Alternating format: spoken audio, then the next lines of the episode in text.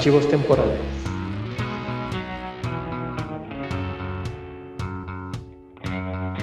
Bienvenidos al episodio número 11 del podcast de Comic Verso. Yo soy Esteban Pedrero. Ah, no, yo no soy Esteban Pedrero, soy Héctor McCoy.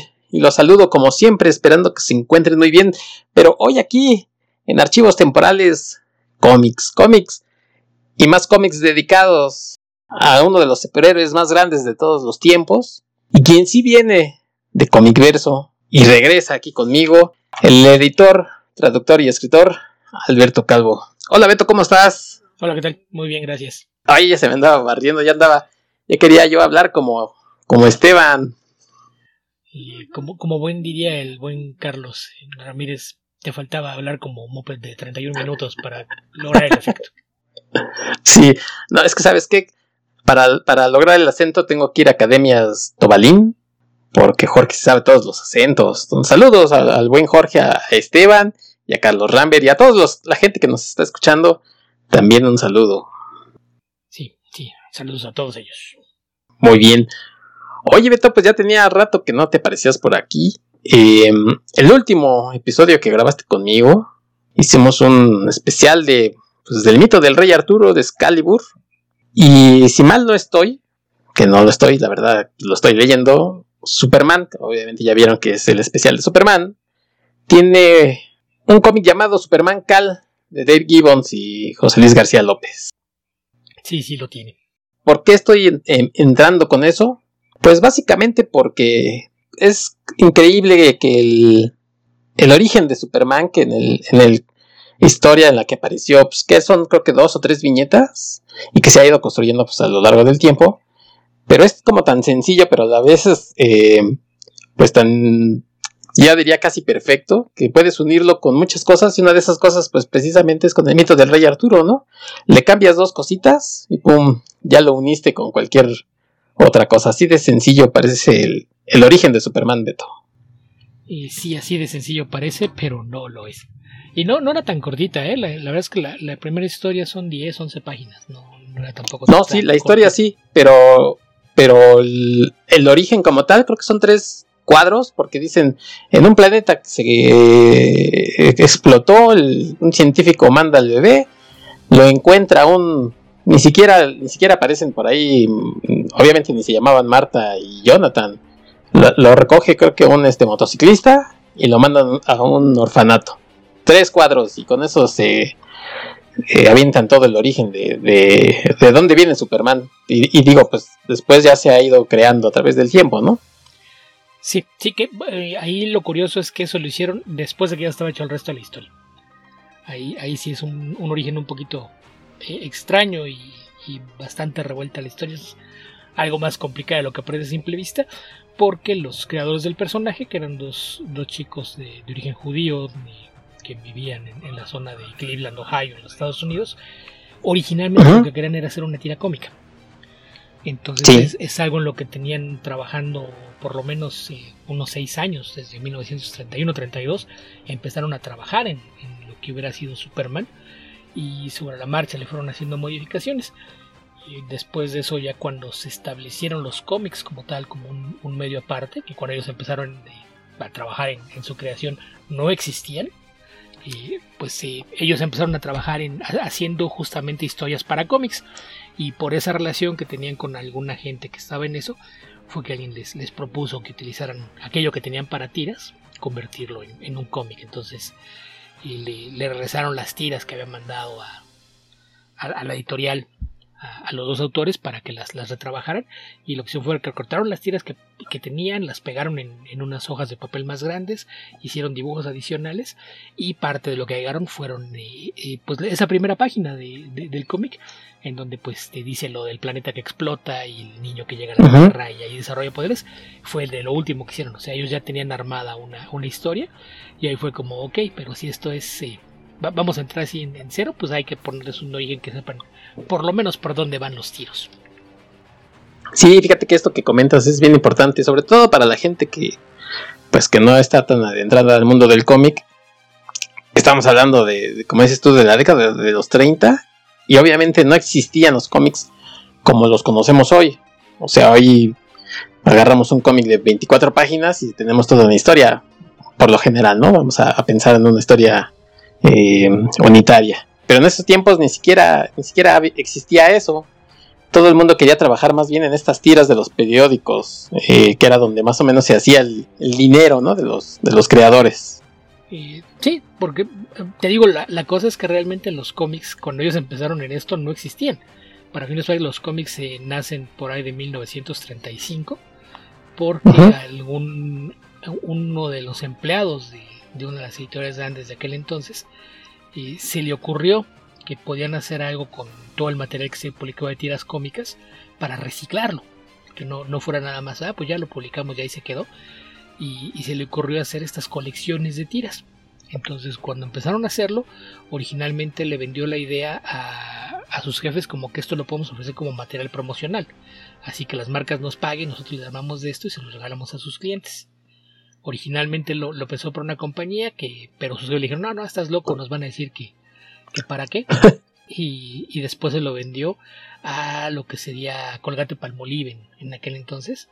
Eh, que era, bueno, e-, eran, en ese entonces era propiedad de una compañía que se llama Procter Gamble, que también todavía existe, son productos eh, farmacéuticos sobre todo, y lo que ellos decían es que muchos de sus productos traían un cupón, entonces se supone que tú tenías que reunir, no, no, recuerdo cuánto sea, por algo, cinco cupones de productos de Procter Gamble, y los mandabas eh, por correo a, una dirección, y entonces si cuando tú hacías eso, pues ya ellos recibían los cupones y a vuelta de correo te enviaban una copia gratuita de este cómic que era material promocional. Entonces así fue como nacieron, como colecciones de tiras cómicas. Y se empezaron a volver populares y, y de repente ya varias, varias de las editoriales de periódicos, que eran los que tenían los derechos de, de las tiras en, acuerdo con los sindicatos que las distribuyen, pues decidieron, oye, pues esto es una, una nueva forma de, de, meter dinero, ¿no? Nosotros lo imprimimos, la, la impresión la paga uno de nuestros anunciantes y nosotros lo hicimos gratuitamente. Y después de este mismo que va a tener la, idea de armar esta, estos panfletos, se le ocurrió, bueno, ¿por qué los tiene que regalar alguien? ¿Por qué no lo pagamos nosotros y lo vendemos? Y logró convencer a uno de sus jefes de, hacerlo y así nació una serie editorial que se llamaba Morphone Comics, que es lo que todo el mundo considera como la primera serie de cómics propiamente dichos que, pues empezó con esto de, tener colecciones de tiras, ya con un precio de no, sé, 10 centavos de dólar, y lo vendían en, los puestos de periódicos. Y después de eso, conforme se volvió a ser popular, pues se dieron cuenta de que eventualmente no iba a haber suficiente archivo de, de tiras cómicas para ofrecer más cómics. Se dieron cuenta de que había un mercado importante ahí, sobre todo con niños, y, fue así como empezaron a contratar a muchos de estos autores jóvenes que estaban tratando de colocar tiras cómicas pero que no, no lograban convencer a alguno de los sindicatos de tiras de, que los publicaran. Empezaron a decir oye pues yo te compro tus historias y las publicamos en un cómic y así fue como, como nació la, la industria del cómic. Entre 1935 y 1936 pasó todo esto que te digo. Entonces un par de años después es cuando aparece Superman, que era una idea que ya tenían algunos años trabajando estos dos autores que eran Joe Schuster y Jerry Siegel. Sí, em, Jerry Siegel, que era el, eh, el escritor que ellos, ellos dos y Joe Schuster, el dibujante, eh, pues ya se conocían de, creo que de la high school o más o menos por ahí de la, que sería acá de la prepa. Y tenían muchos proyectos. Sobre todo Jerry era un chavo así como que se la pasaba leyendo ciencia ficción que la que ya hemos platicado cuando teníamos de la ciencia de la ficción y de aquellos tiempos, de aquellos pulps eh, que se hacían en aquellos 20, 30. Y bueno, pues de ahí surgen estas ideas, ¿no? De querer hacer personajes. Obviamente tardan, tardan bastante, como dices tú, algunos años en concretar a este personaje, eh, que a la postre se llamara Superman. Entre esos años, por ahí aparece una historia, ¿no? Que era el reino de los Supermanes, donde aparece un personaje eh, con, algunos poderes más bien como mentales, algo así. Pero ellos empiezan a, trabajar juntos, son, amigos, y pues lo que quieren hacer es empezar a hacer, como dices tú, meter, meterse en, en la idea de las tiras, y también empiezan a ver que esto de los cómics parece que tiene pues algún futuro.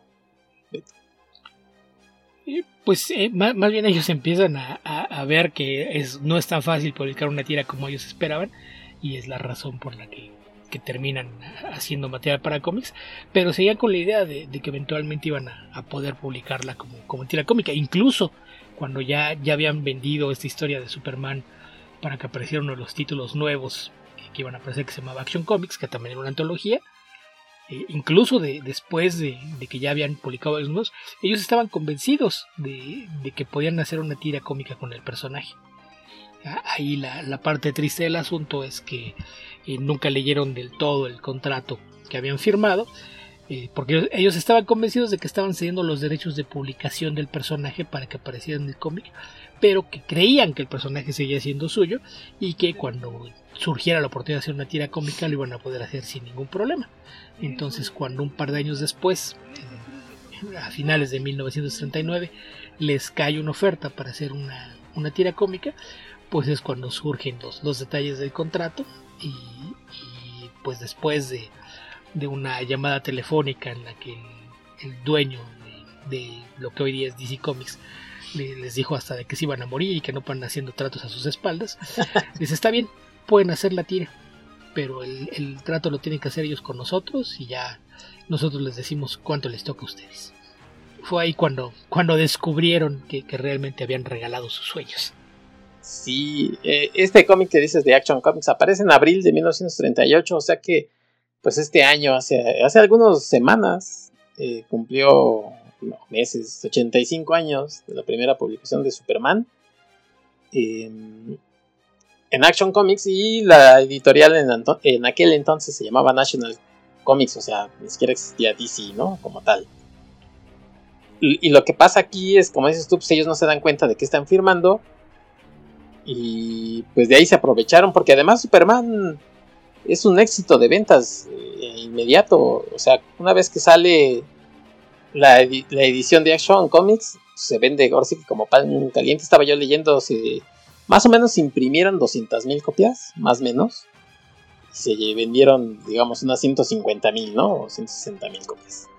Entonces estamos hablando de hace 85 años y por eso, pues, para el día de hoy, cuando alguien encuentra un cómic de esos eh, 200.000 en buen estado, pues por eso vale lo que vale. Que en realidad no los hay. De hecho, esos casos curiosos que mucha gente se sorprende cuando lo ve. Eh, puedes encontrar gente que encontró restos que tienen, no, no, sé, tres páginas. Tres páginas y con un anuncio o un pedazo de la portada, eso se evalúa. Y puedes vender en varios cientos de dólares un pedazo de una página. Un pedazo. Sí, sí, así de que, oiga, no, pues es que encontré ahí en, un bote de, basura estaba, estaba viendo y esta página, creo que es de Superman, ya lo el no, sí, esto era de un Action Comics 1, es la, son, son las páginas 5 y 6, pero están incompletas. Oiga, ¿y eso cómo vale? ¿Cómo cuánto vale? Ah, pues yo creo que le puede sacar unos 5 mil dólares sin problemas. pero pues sí, es, es, es, eso. La escasez, la antigüedad y la relevancia histórica se combinan ahí para hacer que, cosas así puedan llegar a tener un valor especial. Y, pues eh, cuando se llegan a, subastar ejemplares en no muy buen estado porque pues también estamos hablando que tiene más de 80 años y en papel que antes no tenía todo el tratamiento que se le da ahora entonces tenía mucho ácido se hacía amarillo se degradaba y demás.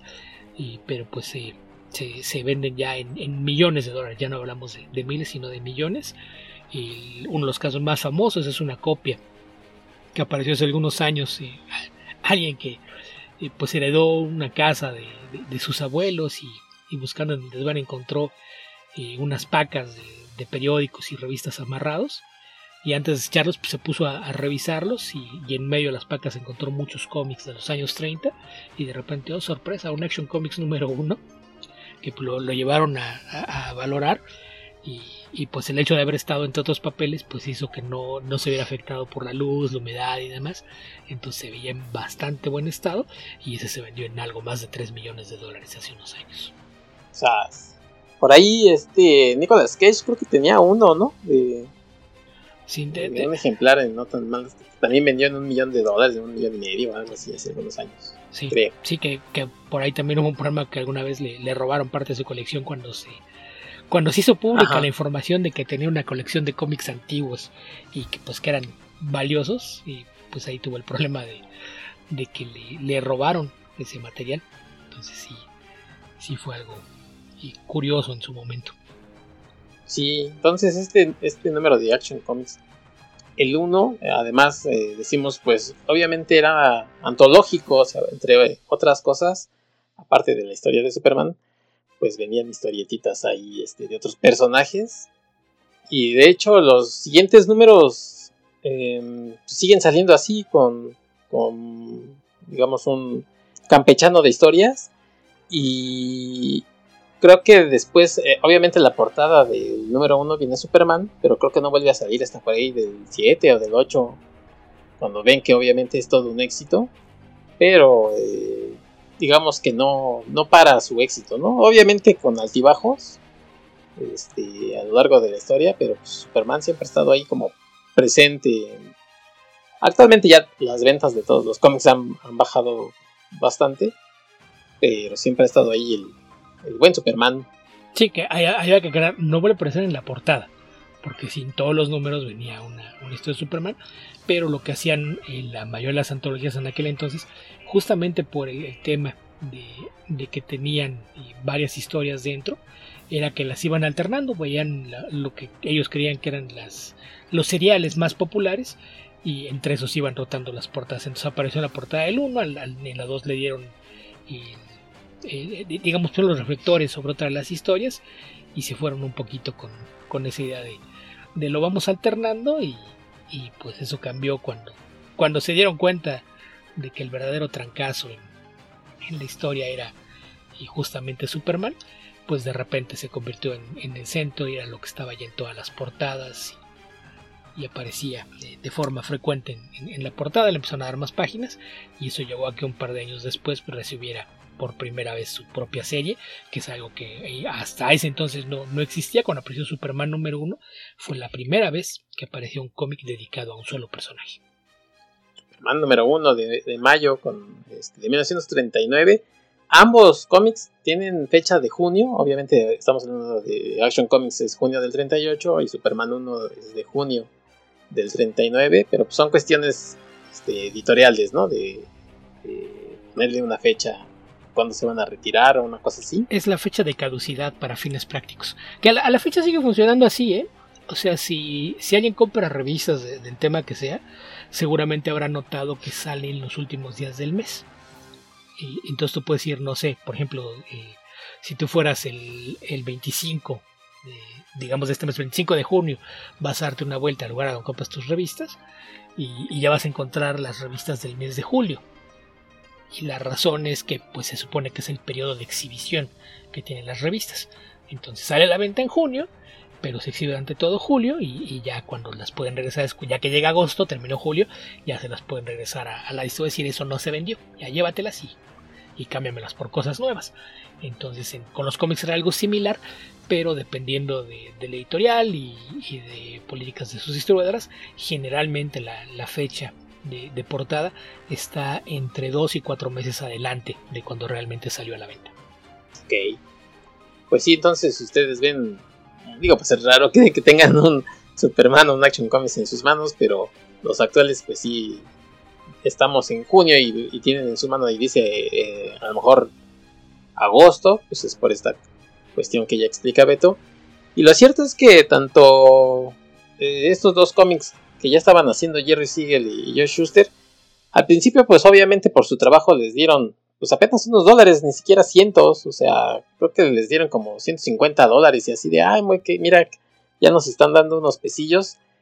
Ellos hacían las historias, eh, Siegel hacía, escribía las historias, Josh Schuster eh, dibujaba a Superman y les pagaban por eso, pero empiezan a ver que, que es todo un éxito y que ellos pues, siguen sin recibir como que gran cosa, ¿no? Ahí va, todo el mundo empieza a recibir dinero. Bueno, obviamente en la editorial reciben dinero y empiezan a vender al, personaje en, No sé si ya existía el merchandise como, como hoy, pero ellos ven que su personaje es un éxito y que ellos pues, no avanzan. Sí, bueno, lo que pasa es que muchas cosas, eh, de, de, entrada el tema de la creación, pues es algo bastante complicado, porque hay algo que hay una figura legal que utilizan en Estados Unidos y que es con lo que se han defendido de, por qué es que todos los superhéroes y personajes de cómics son papel editorial. Algo que llaman como que lo hiciste como work for hire. Es decir, se te contrató para que lo hicieras. Pero como que cuando lo piensas bien dices, ok, se trata de una labor creativa, ¿no? No es como que, que realmente puedes decir como que es trabajo por encargo, ¿no? No es como si vas por un, no es como si vas por un herrero y le dices, oye, quiero que me hagas aquí un, un, eh, un soporte para colgar unas, unas, eh, unas macetas. Y, y, quiero que sea de este tamaño y que mida esto y demás. Tú le diste instrucciones y le pagaste para que lo hiciera. Eso es work for hire cuando le alguien, oye, quiero que me hagas un cómic, si tú no le dijiste, quiero que me hagas un cómic de superhéroes que se trate de esto, esto, esto y esto y haga esto, en realidad tú no le, dijiste cómo hacerlo. Entonces el creador debería tener un poquito más de, control sobre eso. Entonces ese ha sido un tema de discusión a lo largo de, mucho tiempo. en décadas posteriores lo que hacían es que el cheque en, en donde estaba el pago por, por, el trabajo realizado para el cómic, en la parte de atrás se incluía un texto que decía, eh, con la firma de, del presente documento cedo todos los derechos y propiedad intelectual para su uso y abuso por parte de la editorial. Entonces era como que, ¿quieres cobrar tu cheque? Firma. Si no lo firmas, no lo cobras.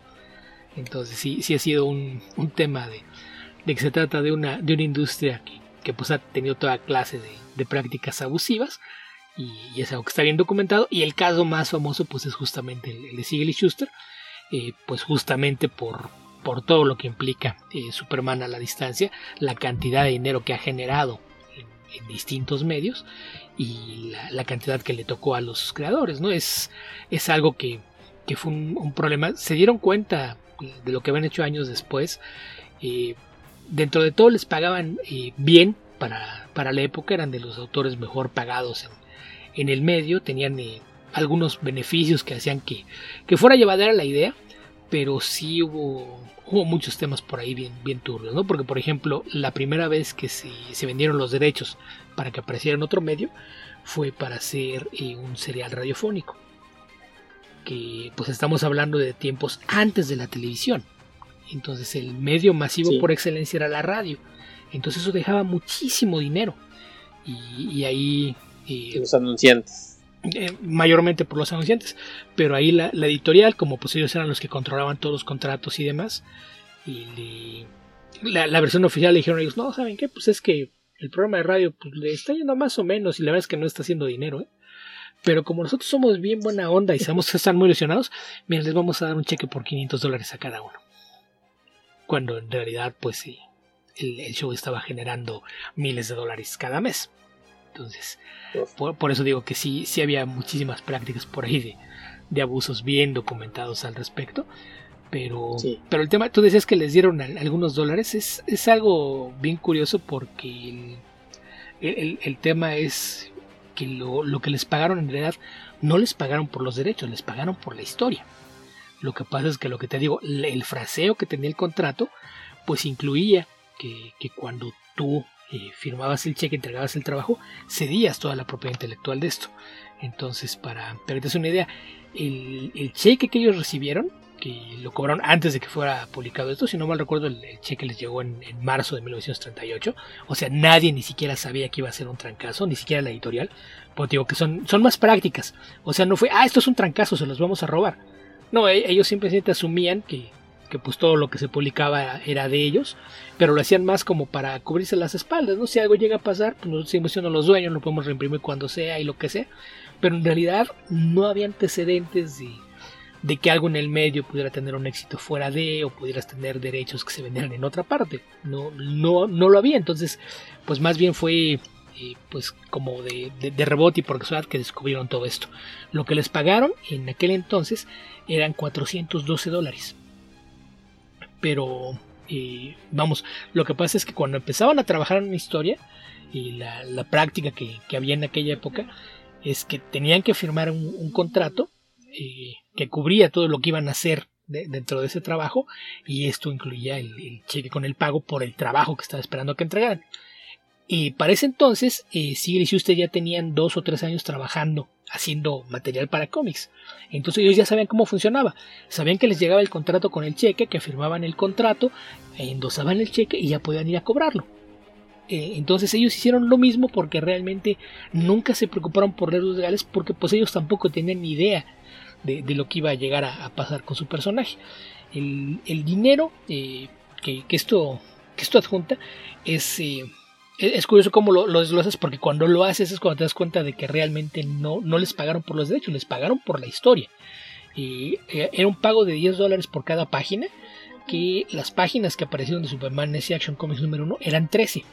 Entonces eran, eran 130 dólares de eso.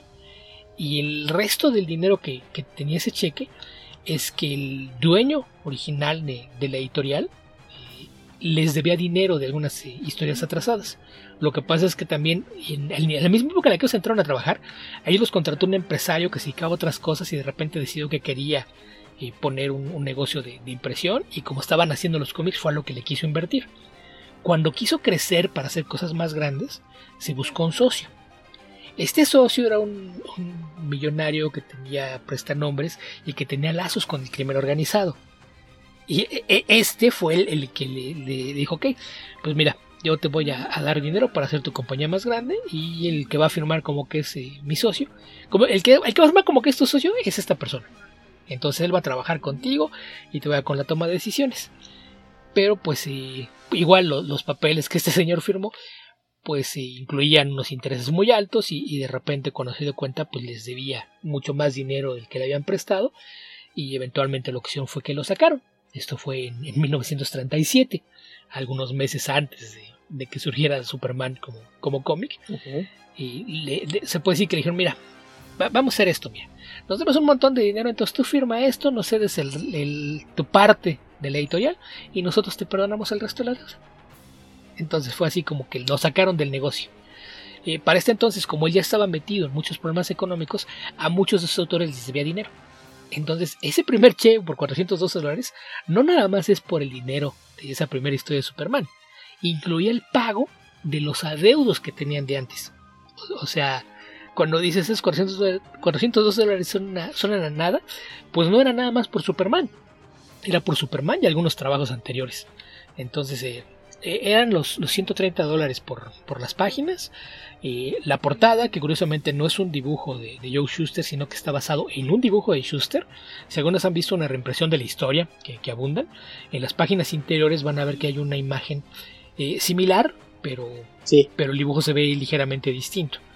Se supone que basado en ese dibujo, un artista de, de staff no identificado, nadie sabe realmente quién lo hizo, hizo el dibujo para la portada.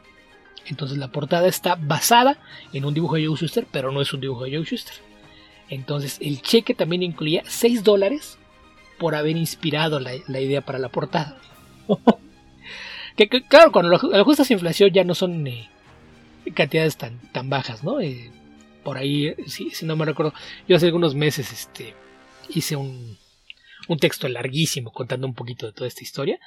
Eh, lo que tú decías de, de la impresión fueron algo más de, de 200.000 ejemplares lo, que se publicaron del cómic y, con el tema del dinero los, los 10 dólares que les pagan por página eh, ajustado a la inflación son algo así como 200 dólares actuales entonces eh, pues no, no, sé es como si, si les hubieran pagado eh, que serían 4.000 por 13 unos, unos 55 mil pesos por haber realizado esa primera historia, pero pues fue el único dinero que recibieron. Ahora sí, por los derechos, por esta, este tema, el contrato incluye esto que digo del, del World for Hire, esta, esta figura legal que no, no debería existir en cuestiones creativas, pero pues que, que era la práctica común en, en la industria.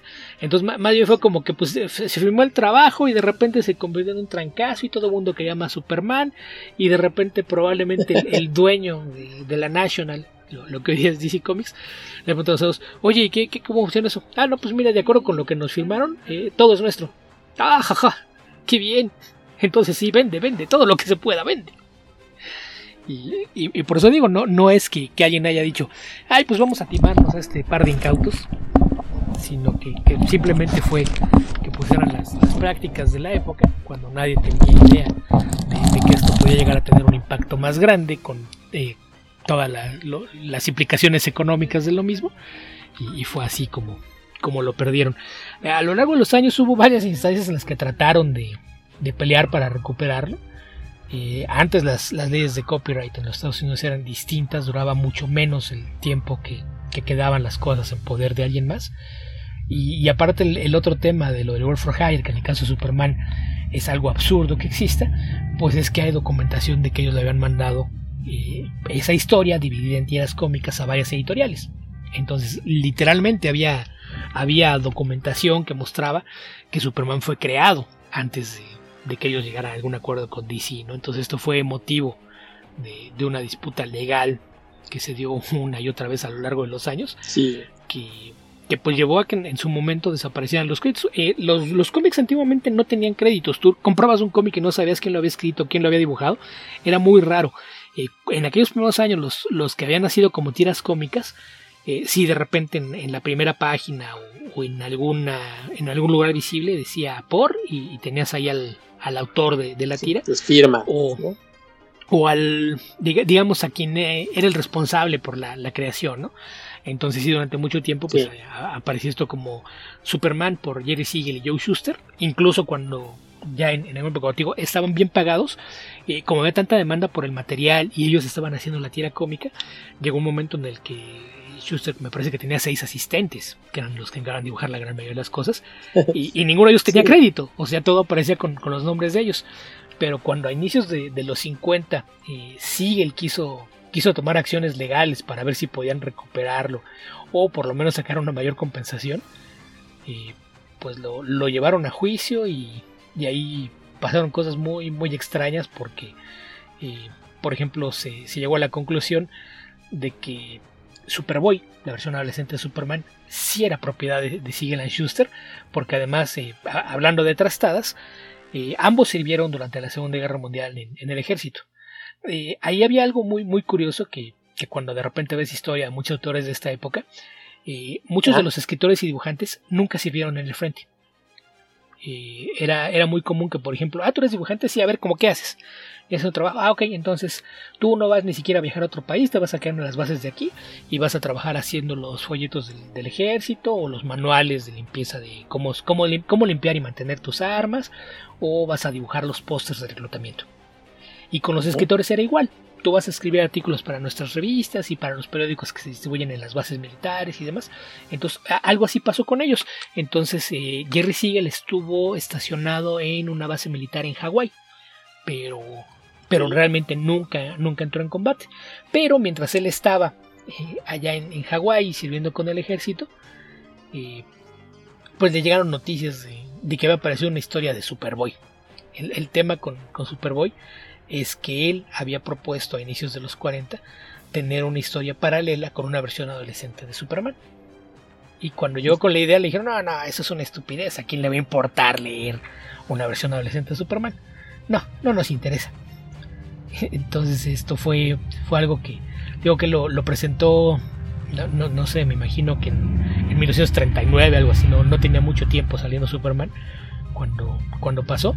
Y, resulta que en 1945 eh, apareció una historia en las páginas de, de Morphon Comics en la que había una versión adolescente de Superman, eh, que además estaba ambientada en el pueblo de Smallville, Kansas, que el pueblo también fue idea de Siegel en la propuesta que le dijeron, no, no lo queremos. Eh, y, y aparecían también personajes como Pete Ross y Nala que son dos personajes secundarios clásicos del personaje. Todos estaban en su propuesta. Le dijeron, esto es una estupidez, a nadie le interesa. Le dijeron, no lo queremos. Y seis o siete años después lo publicaron. Escrito y dibujado por alguien más. Entonces eso hizo que él se, se molestara y fue la, la, primera vez que buscó asesoría legal para ver ¿qué, qué, puedo hacer, ¿Puedo, ir y demandarlos. Entonces eh, el, juicio se inició en 1947, pero le, le, recomendaron que lo presentara en dos partes para, para que tuvieran mayores posibilidades de lograr sacar algo. Entonces la primera parte eh, lo que intentaba era recuperar los derechos de Superman. Y lo, que hacía era decir, no, pues es que nosotros creamos a esto antes de llegar a, National o, o, DC. Entonces Bajo esa premisa no puede ser World for Hire, porque ya existía antes de. Entonces, como nos pertenece a nosotros, también consideramos que desde que se empezó a publicar a la fecha, nos deben regalías por todo el material que se ha publicado con el personaje. También eh, nunca se nos pagaron regalías por el serial de radio. Había una serie animada que también se hizo a inicios de los 40, por la que tampoco les habían dado un centavo. Y había también un serial de cine por el que tampoco les habían dado dinero. Entonces querían que se les regresaran los derechos y les pagaran las regalías que les debían, no solo por los cómics, sino por las adaptaciones que ya existían. En la segunda parte de la demanda era justamente por el tema de Superboy. Y en ella argumentaban que, pues estaba esta, esta propuesta que presentó Jerry Siegel, en la que Schuster no tuvo nada que ver, y que eh, pues él tenía toda clase de, documentos y material fechado que demostraba que Superboy era una idea suya y que DC la publicó sin su permiso. Después de, que el, juez revisó todos los papeles, eh, dijo que sí, que Superman era una creación previa que ellos habían hecho antes de ser contratados por la National, pero también que después de revisar el contrato, el contrato era válido y legal, y que legítimamente ellos habían cedido los derechos del personaje a la editorial. Entonces ahí ese es el, tema con, el contrato, que digo, ni siquiera fue algo a propósito, porque nadie había hecho nunca nada, nada por el estilo. El problema es que aparte de todo esto sentó un precedente, porque todos los creadores después firmaron contratos similares. Entonces e, esa era la, la parte grave ahí en el caso. Pero la segunda decisión del juez fue que en el caso de Superboy, el escritor tenía razón. El personaje era suyo, DC tenía que pagar una indemnización, tenía que regresarle los derechos y pagarle regalías por cada vez que hubiera usado a Superboy. Entonces, eh, pues tú dices, ok, pues entonces no, no todo está perdido, ¿no? Pero por alguna razón que nadie entiende qué demonios pasó, eh, esta sentencia se ha arreglado por ahí de no sé, 1950, porque el juicio fue largo. Eh, se, da la sentencia, el juez dice, no, Superman es de DC, Superboy es de Jerry Siegel y le deben dinero. Y entonces los abogados de, DC Comics van y se sientan con, Jerry Siegel y platican con él y, llegan a un acuerdo y deciden llegar a un acuerdo fuera de la corte y, eh, ignorar lo que dijo el juez y les dieron 94 mil dólares a cambio de que se dieran los derechos de Superboy y que, y que ya todo quedara por la paz. Todo era de DC a cambio de, de que ellos tuvieran eh, esos 94 mil dólares. Entonces, si te timaron y te vieron la cara, ¿por qué aceptas un acuerdo para terminar de darles lo que no te pudieron quitar? es, la parte que yo nunca he entendido qué, pasó ahí.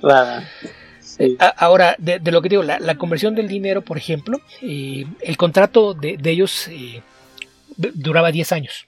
Entonces lo firmaron a inicios de 1938, el contrato expiraba a fines de 1947. Fue por eso que, fue cuando presentó la, denuncia Siegel para, para que tratar de recuperar los derechos, ¿no? Porque se vencía su contrato. Empezando 1938, ellos quedaban libres. Entonces, esa era la razón. Pero, por ejemplo, eh, las investigaciones que han hecho historiadores alrededor de esto calculan que en esos 10 años que estuvieron bajo contrato, eh, Siegel y Schuster ganaron alrededor de 400 mil dólares. Que si lo ajustas a la inflación actualmente, son 7 millones de dólares. Por eso te digo, en realidad todo esto que dicen, ay, no, es que los timaron y se estaban muriendo de hambre, eh, tampoco es del todo exacto, ¿no? Porque digo, con 7 millones de dólares a lo largo de 10 años, pues yo creo que podrías vivir bastante bien, ¿no?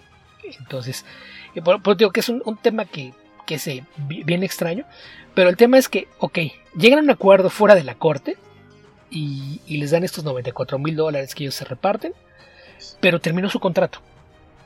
Entonces, sí. El, tema aquí es que una vez que ya firmaron toda la sesión y demás, pues te das cuenta que la editorial no estaba contenta con ellos, le molestó que los hubieran llevado a juicio y demás, y los despidieron. Ya no te vamos ah. a firmar, ya no vas a trabajar con nosotros. Y no solo eso, vamos a ir publicando Superman y ya no van a aparecer sus nombres. Entonces, durante todos los años 50, 60 y parte de los 70, los cómics de Superman no tenían por ninguna parte los nombres de Jerry Siegel o Joe Shuster. Porque pues esa fue la, venganza editorial. Ah, nos hiciste perder el tiempo, nos hiciste a la corte y nos sacaste una lana extra que no te queríamos dar. Que a lo mejor te la debíamos, pero no te la queríamos dar. Sí. Entonces, eh, Oye, pero que, que como comentas, si ellos, digamos que sí estaban llevando un dinero importante, pero la editorial todavía está llevando mucho, más. estamos pensando también, ¿no? estamos pensando en mientras ellos les daban 100 mil dólares, pues ellos estaban recibiendo... Algunos millones. Sí, claro.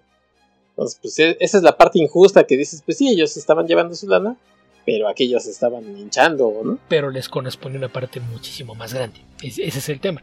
Y por eso te digo, me llama la atención que, ok, tienen años estimándote y aún así decides llegar a un acuerdo por fuera y darles lo que no te lograron quitar. es la, la, parte que no, no me hace. No, no, no termino de entender exactamente qué pasó. El, el, caso es que durante los años 50, pues los dos intentan otras cosas, crearon por ahí algunos otros cómics. Un superhéroe humorístico que era Funnyman, que, que no le fue muy bien. Y aparte, durante los 50 y después de la guerra pasó un, un fenómeno ahí muy curioso. Los cómics de superhéroes perdieron popularidad. A nadie le interesaba leer cómics de superhéroes y era lo que mayormente hacían ellos. Entonces, sí, pues fueron de una editorial a otra tratando de, de hacer distintos trabajos. En aquella época, eh, Joe Schuster dibujó algunas Tijuana Bibles que eran cómics pornográficos, sin firmar obviamente, que después también fueron motivo de, alguna persecución por ahí judicial porque eh, una corte determinó que era material sucio y no debía existir. Eh, pero fue hasta muchísimos años después que alguien descubrió que el dibujante de Superman era el que los hacía. Eh, por ahí pasaron muchas cosas extrañas. Pero a lo largo de los 50 algo pasó que los dos perdieron todo el dinero, no, no sé qué hicieron. Porque para, para finales de esa década, Jerry Siegel ya se había mudado a, a, un departamento de una sola recámara en las afueras de Long Island, que es uno de, de los suburbios externos de, de la ciudad de Nueva York, digamos, ya, ya no vivía en una parte céntrica y en un lugar muy pequeño con, con su esposa e hija. Eh, en el caso de, de Schuster, pues digo que él estaba trabajando por otro lado, pero también ya, ya empezó a tener problemas, se había regresado a vivir con su madre, que su madre estaba muy enferma. Entonces es ahí cuando, cuando vienen todas las historias de que los dos estaban en la miseria y demás, pues es porque algo pasó durante los 50 que, que los dos pues perdieron sus ahorros o los desperdiciaron o no sé qué habrá pasado. Y, lo, lo, que pasó fue que eh, pues Jerry Siegel eventualmente llegó a pedir trabajo a, a DC. Eh, ya para entonces pues, la gente que estaba ahí era, era muy distinta y durante buena parte de, de, los años 60, al menos la primera mitad, hizo varias cosas para, para editorial, creó algunos otros personajes, escribió durante algún tiempo la, la Legión de Superhéroes, estos, estos superhéroes futuristas de, de la editorial, eh, pero la, la, cosa es que para aquel entonces pues ya eh, una política en, en, DC muy, muy marcada era que ningún autor recibía crédito. Tuve los cómics y ninguno decía quién lo dibujó, quién lo escribió. Ahí ya no era personal, sino que por lo que pasó con ellos se convirtió en práctica nadie, nadie recibe crédito. Que a, a, veces es de las cosas que me llaman la atención cuando hay, hay mucha gente que ataca mucho a Stan Lee eh, por tomar crédito por, por haber quedado en el universo Marvel. Pues sí, una cosa es lo que decía él en, en, público, cómo se vendía a sí mismo, pero él fue uno de los principales promotores en poner créditos en los cómics. Que quien haya leído cómics viejos de Marvel, pues recuerda que aparte a todo el mundo le ponía apodos, ¿no? Apodos que sí. antes tenían que ver con las iniciales, entonces era Jazz y John Romita, o, o se ponía, fue cuando se puso Stan de Man Lee o Jack de King Kirby, eran, eran apodos que ponía, eh, pero él, él hacía énfasis en, en, decir quiénes eran la gente que estaba haciendo los cómics. Él, hacía cada cosa. Entonces eh, ahí sí era una, una, diferencia muy marcada. En los 60 los cómics de, de, Marvel pues tenían ahí una, una, caja en la que pues hacían fiestas con, ok, mira, todo esto lo hicieron esta bola de pelados. Y, y en DC era, no, pues esto se hizo mágicamente. La editorial chasquea los dedos y salen los cómics. Entonces, eh, lo, lo, que digo que después esto se, se, convierte en algo ahí bien, bien curioso. Eh, pues eh, hacia final, hacia mediados de esa década, no si en el 65, 66, llegó un orden de arriba en, las oficinas de DC Comics y le instruyeron a los editores que no le volvieran a dar trabajo a Jersey.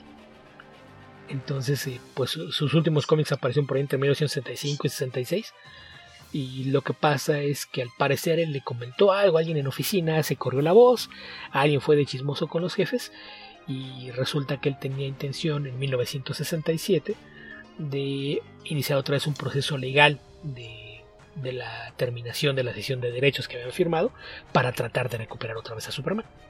Entonces, cuando se supo allá arriba, pues no saben qué, este tipo nos quiere llevar otra vez a la corte, entonces, pues por principio de cuentas, ya no le den trabajo. Entonces, pues esto una vez más llevó a que tuviera problemas para subsistir y fue cuando se metió en, severos problemas económicos ya en, la parte final de los años 60 y principios de los 70. Para aquel entonces, en el caso de, de Schuster, que como te dije había rezado con su madre, su madre ya había fallecido, él ya tenía muchos problemas de, de visión, se, ve, se, estaba quedando ciego para fines prácticos, era... Eh, sí. lo, lo, eh, ya ves que hay un tema que dicen que es legalmente ciego, que en realidad todavía puede ver sombras y demás, pero se considera que ya lo que ve no es suficiente como para hacer actividades sí, como normales. débil visual, ¿no? Ajá. Sí, que, que, pues es tal cual, que, que ve manchitas de colores, pero ya no puede leer. Pues para un artista, pues eso significa que él ya no podía dibujar. Entonces él en alguna época trabajó como mensajero, era repartidor de, algún servicio de mensajería. E incluso hay una historia que, pues hay, muchas versiones de la misma, pero lo que dice fue que en alguna ocasión le tocó ir a dejar un paquete a las oficinas de DC. Y que cuando llegó alguien lo reconoció, se, corrió la voz y que uno de, los ejecutivos que, que sí trabajaban ahí en las oficinas, eh, pues que salió, lo invitó a pasar a la oficina, le preguntó qué, había pasado con, él y que le, que le dio eh, unos 100 dólares o algo así y, y, le pidió que por favor si iba a seguir trabajando en eso, eh, pidiera que, que, no lo dejara ni en las oficinas de la editorial. Porque era malo ya, para la moral, era, era, malo para la moral de los empleados. No, no, no, vayan a, no vayan a pensar que aquí está viendo reflejado su futuro. Entonces, no, si, si vas a seguir trabajando en esto, pues haz el favor de no volver a venir a la editorial, ¿sí? Es malo para la moral del personal. ¿Cómo los vamos a seguir explotando si van a ver cómo pueden acabar? No, hombre, pura fina persona ahí. Entonces, en, en, ese, en el 67 inició Siegel otra vez el, proceso de demanda tratando de recuperar los derechos. Eh, ese juicio culminó en 1973 y el fallo fue en contra con la misma con la misma idea es que no procede la, la terminación de copyright porque pues el contrato se fue trabajado por encargo ustedes dicen que no es cierto pero pues eh, la cosa es que ustedes se dieron los derechos entonces haya sido trabajo por encargo no firmar una sesión de derechos. Entonces eh, entre eso y lo que volvieron a firmar en los 50 pues no hay forma de, que legalmente se los regresemos. Hubo una, una apelación en la que pues la corte insisto fue lo, lo, que dijo. Ok si esto fue creado de forma independiente no como, como trabajo por, por encargo pero la editorial lo adquirió de forma legítima y legal. Entonces no hay nada que hacer. Entonces esto pues para este entonces 1973 eh, ya, ya estaban eh, los dos bastante mal y en aquel entonces eh, pues ya, ya era de que tal cual pues los dos era tratando de ver cómo, cómo lograban subsistir y esto llevó a que un amigo de, de, Schuster contactara a Jerry Robinson, un antiguo dibujante de, de cómics que durante mucho tiempo trabajó en Batman. De hecho, eh, volviendo al tema de los que no reciben crédito, se supone que él es el oh, creador sí. de Robin y del Joker, por ejemplo, en, en, el aspecto visual. Y nunca recibió crédito por ello, porque pues Bob Kane se robaba todas las ideas de todos los colaboradores a los que contrataba. Y, y para ese entonces... y, eh, y, de los que no también. No, lo, lo que pasa es que ahí el, la, la, cosa es que, a diferencia de la mayoría de los autores de cómics, Bob Kane sí venía de una familia de dinero. Entonces, desde un principio, uh -huh. sí tenía abogados. Entonces, todos sus contratos sí los revisaba un abogado. Era, es el único caso. Y, y, ahí es al contrario, porque pues él, él no hacía nada. Contrataba gente que lo hacía, pero todos habían firmado contratos en los que todo mundo cedía su trabajo para que él pudiera firmarlo y, que nadie dijera nada. Es por eso que todo dice que, ah, sí, Bob Kane, Bob Kane. Y la verdad es que pues los pocos dibujos que son suyos aparte son calcados de otros artistas, entonces sí, ahí, es un caso completamente aparte. Pero ya para este entonces, en los años 70, hacía muchos años que Robinson no trabajaba en cómics. Él se dedicó a hacer eh, mucha caricatura editorial para periódicos y revistas y empezó a, a, convertirse en un activista justamente por mucho lo que veo de, del lado de, del cómic. Se convirtió en un activista que siempre buscaba eh, formas de, de, crear un gremio y demás, que es algo que sí pasó con los autores de tiras, jamás del lado de los cómics y él en Ajá. aquel entonces era el presidente de la Asociación de Cartonistas Editoriales de América. Entonces, este eh, dijo, ok, yo directamente no puedo hacer nada, pero déjame ver qué podemos mover para, para ver qué podemos hacer para ayudarlos.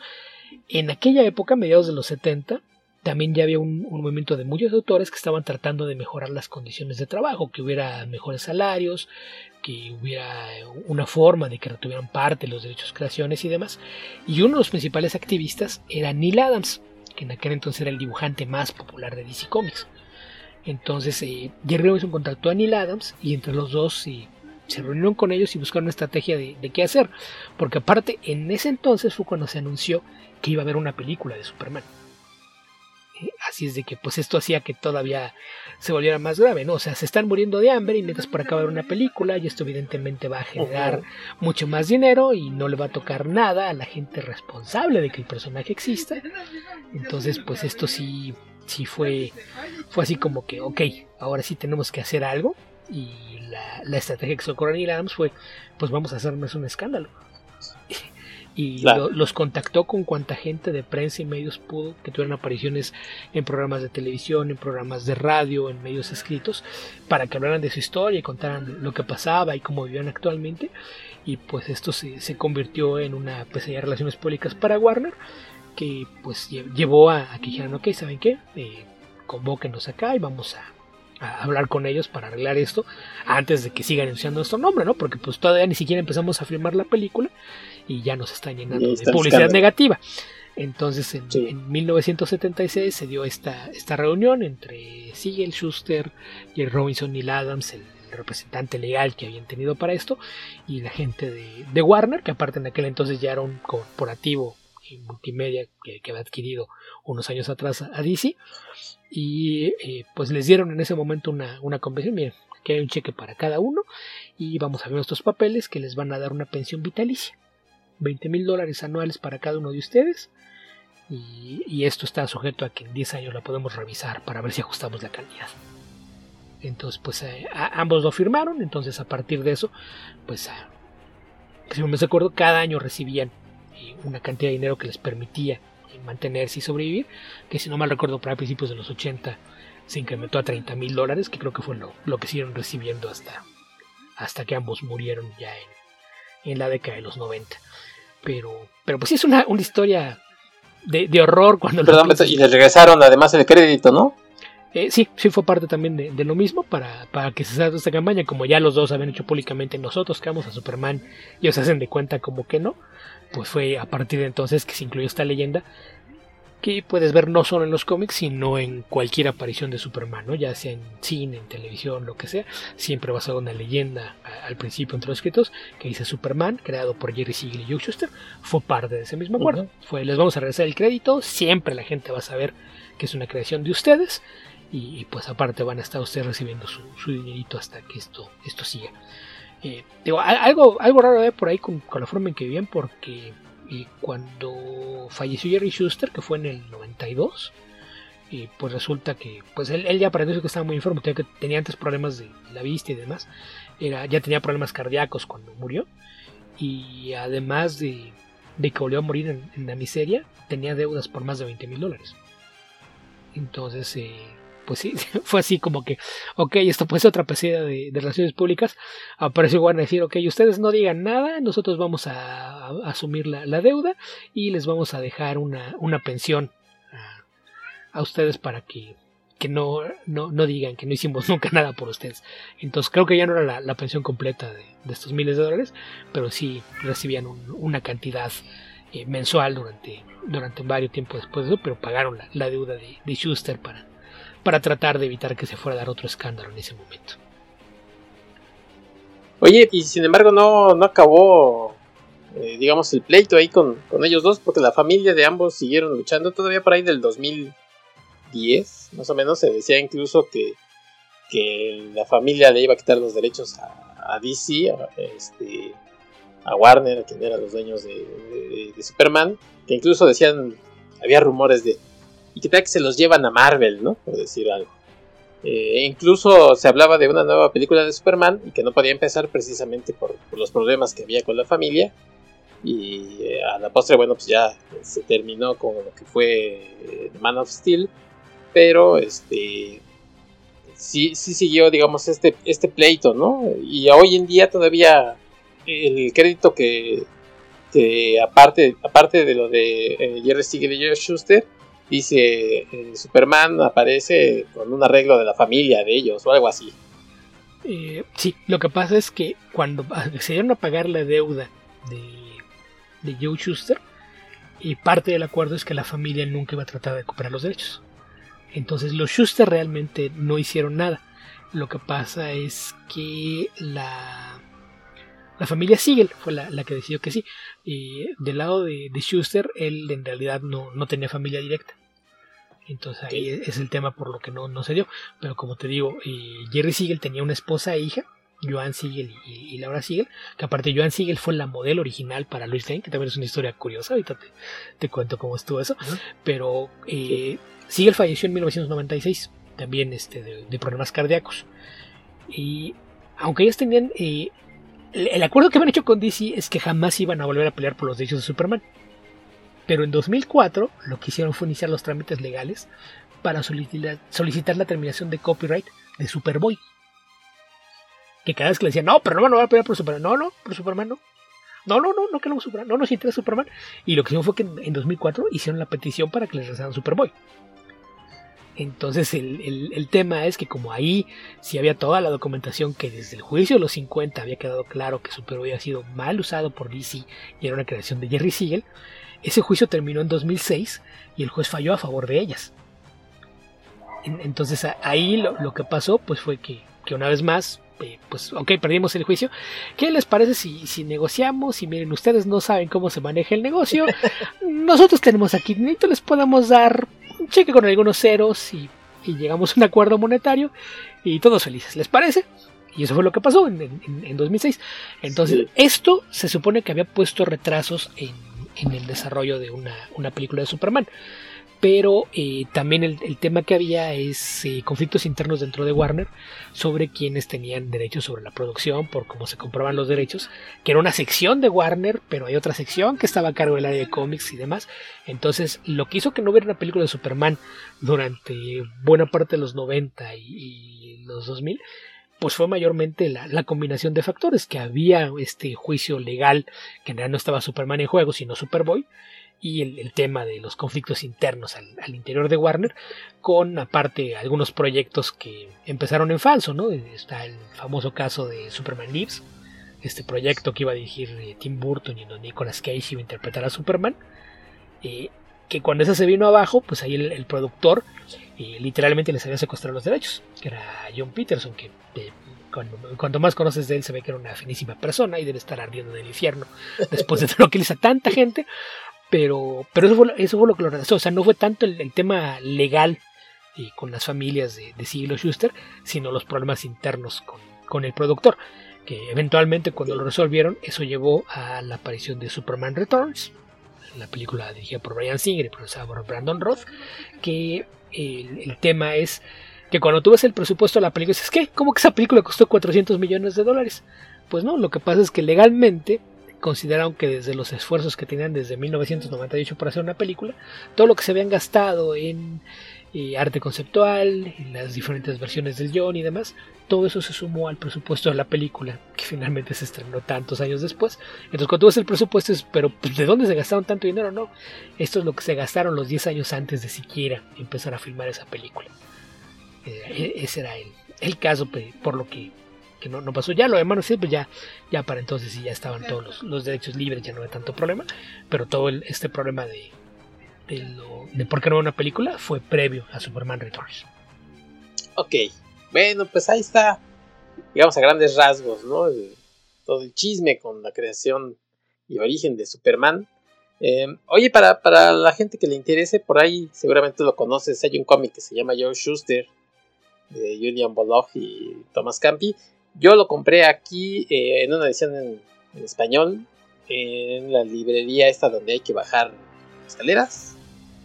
Hace un par de años más o menos eh, lo encontré ahí, no tan caro, no sé si todavía eh, lo puedan encontrar, pero pues, si quieren enterarse de toda esta historia que estuvo platicando Beto, ahí la verdad es que es una novela gráfica muy muy interesante. Y bueno pues así se llama Joe Schuster como el dibujante creador de Superman. Sí, que es parte de, la historia que luego hacen chistes, ¿no? Que Superman es canadiense. Es porque Joe Schuster era de Canadá, después se mudó a, Cleveland, pero, pero la razón por la que la gente dice, no, no, es que Superman era, es canadiense.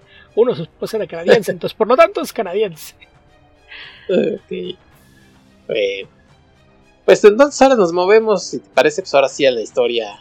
Eh, en el cómic que decía yo que que esa historia, decías tú, son 13 páginas, en las cuales su, origen como tal, eh, solo son 3 o 4 viñetas, cuadritos, eh, toda esta primera página que se inventaron rápido, pero es Superman eh, que leemos ahí en esas 13 páginas y durante algunos años, pues se ha ido cambiando a través de los años, ¿no? Probablemente queda muy poco de ese Superman, pero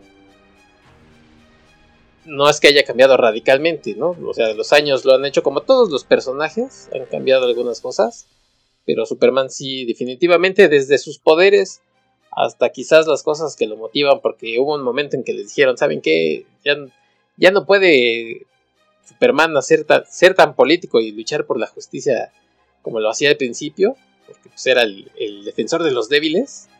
Sí, háganlo, pero pues más en el tono heroico.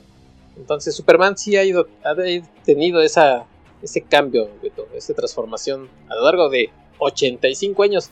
Aunque digamos que el primer gran cambio pues es en 1986, pero del 38 al 86 pues, pasaron un montón de cosas. Eh, que de inicio, por ejemplo, sus poderes eh, no son como los conocemos hoy. Eh, Jerry Siegel y, George Schuster acostumbraban, decía yo, leer eh, las historias de aquellos años. Una de ellas, que precisamente tú y yo platicamos, esto es John Carter, John Carter de Marte, Edgar Rice Burroughs, que ya platicamos aquí, bueno, de la ciencia de la ficción, pero en ese entonces decíamos era un, un personaje que al estar en Marte y por la gravedad que cambiaba, podía brincar, ¿no? Entonces Superman eh, también brincaba, no volaba. Y como ese tipo de cosas, eh, sus poderes a lo mejor no eran, no eran tan... Hoy decimos, ay, son muy inocentes a lo mejor los poderes de Superman en un inicio. Pero para la época decimos, pues fue todo un, cañonazo, ¿no? Y todo el mundo decía, wow, Superman. Entonces, pues Beto, eh, hablar un poquito de esos años iniciales hasta llegar al, 86, que fue donde cambió ya radicalmente Superman. Sí, pues es que, volvemos a lo fue, es algo que se fue cerrando a lo largo de varios años. De hecho, la, primera vez que Siegel y Schuster hicieron una historia de Superman, ni siquiera fue un cómic. Fue una historia que se llamaba El Reino del Superman. nada que ver con la historia que salió después de la muerte. Que era una historia que publicaron en un fanzine de ciencia ficción. Y el Superman de esa historia, de hecho, era el villano. Entonces era una historia de prosa que traía un par de ilustraciones de, Schuster. Pero ya desde ahí traían la idea de que querían hacer una tira cómica. Entonces sí, lo, que fue que poco a poco fueron desarrollando algunos conceptos y la mayor influencia pues sí eran justamente algunos de, los héroes de Pulp, ¿no?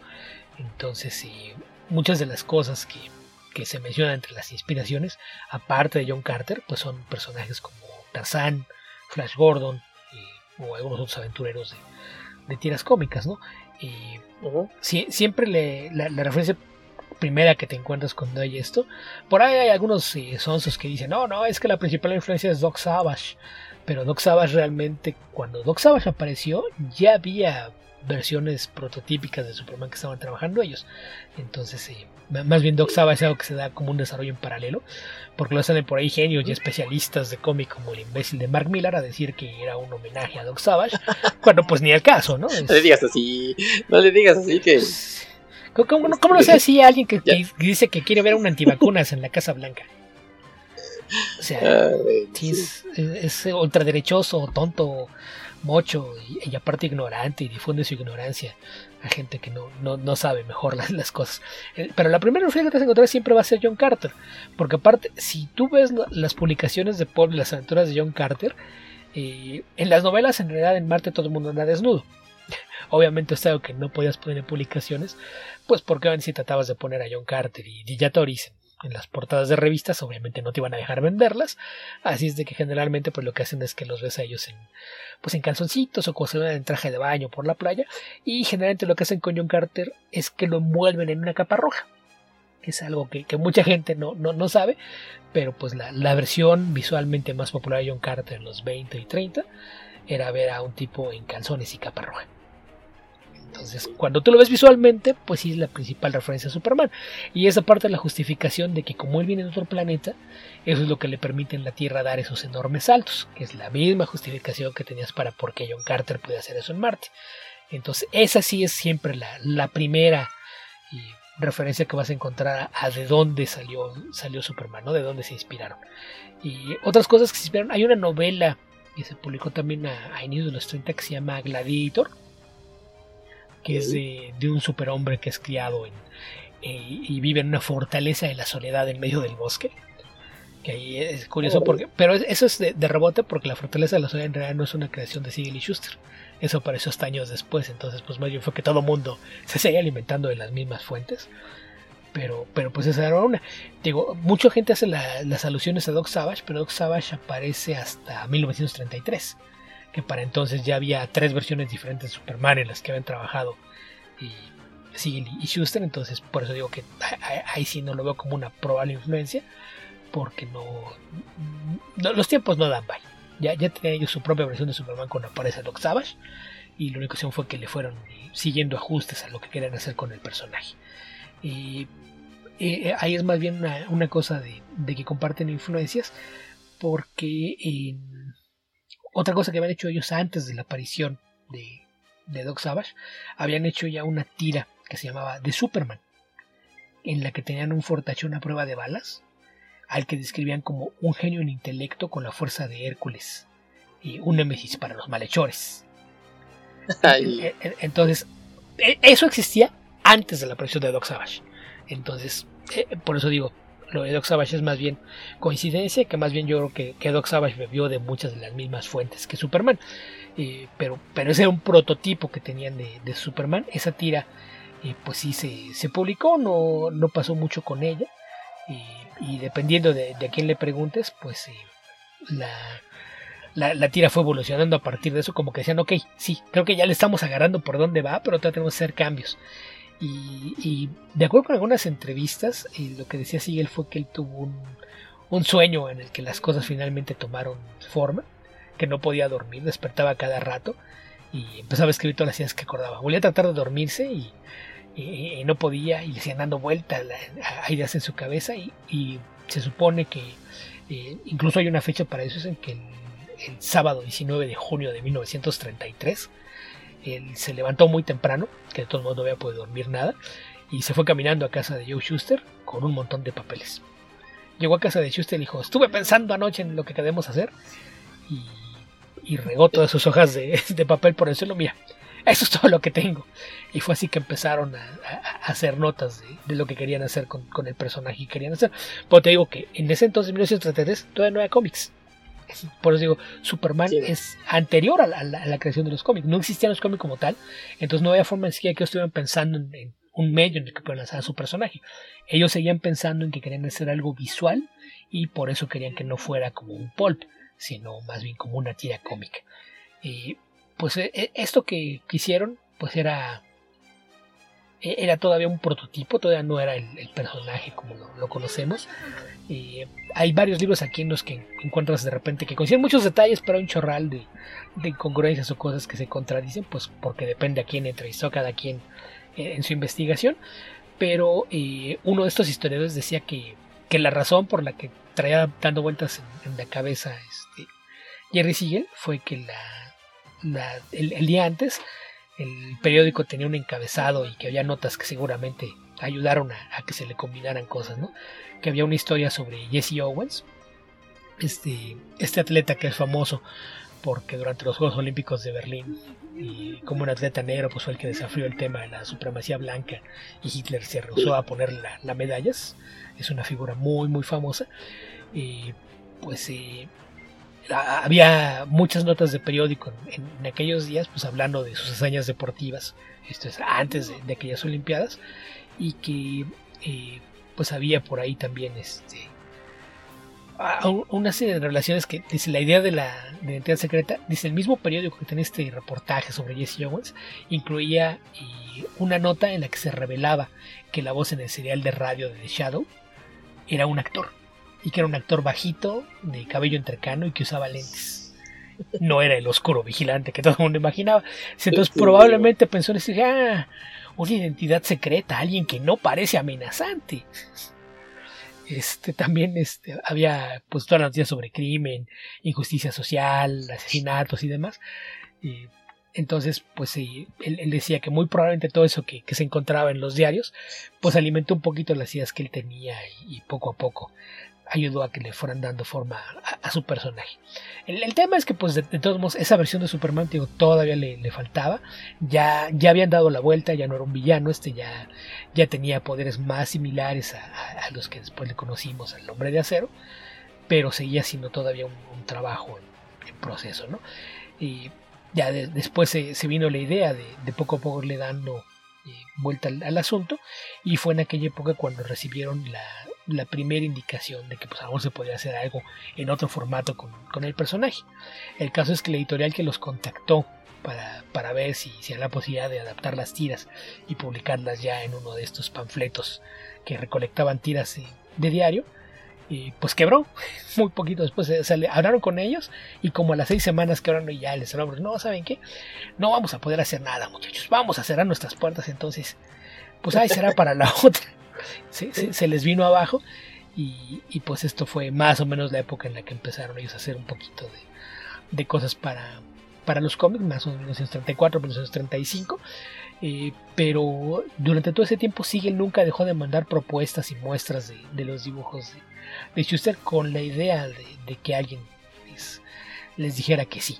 Eh, de, hecho, llegó un momento en el que pues siempre te los venden a los dos como dos grandes amigos y en alguna época eh, Siegel de hecho hizo una versión alterna de Superman con otro dibujante.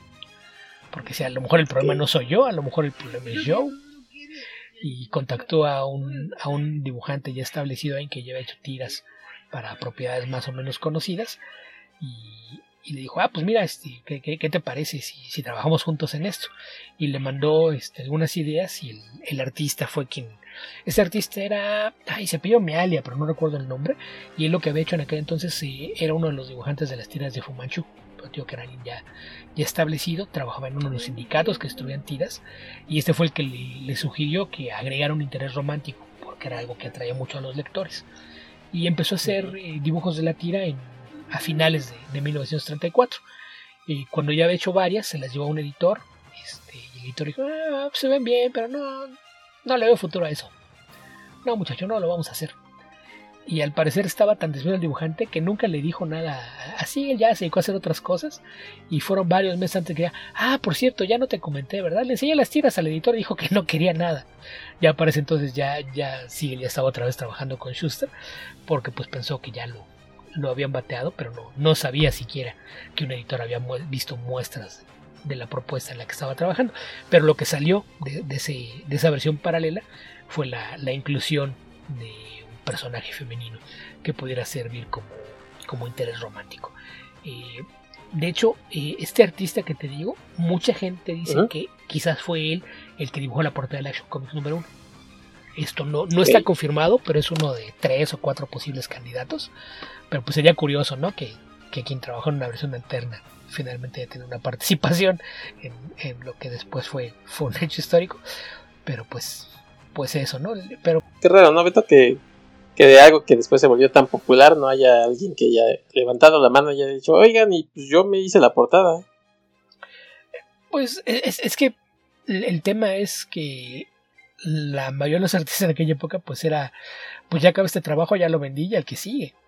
Entonces como que de repente y no había ese apego emocional con con sus creaciones, ¿no? Salvo algunos casos particulares que creo que en el caso de Sigel sí es muy marcado que él estaba eh, muy involucrado con, su creación, por algo siguió peleando por recuperarlo a lo largo de, los años.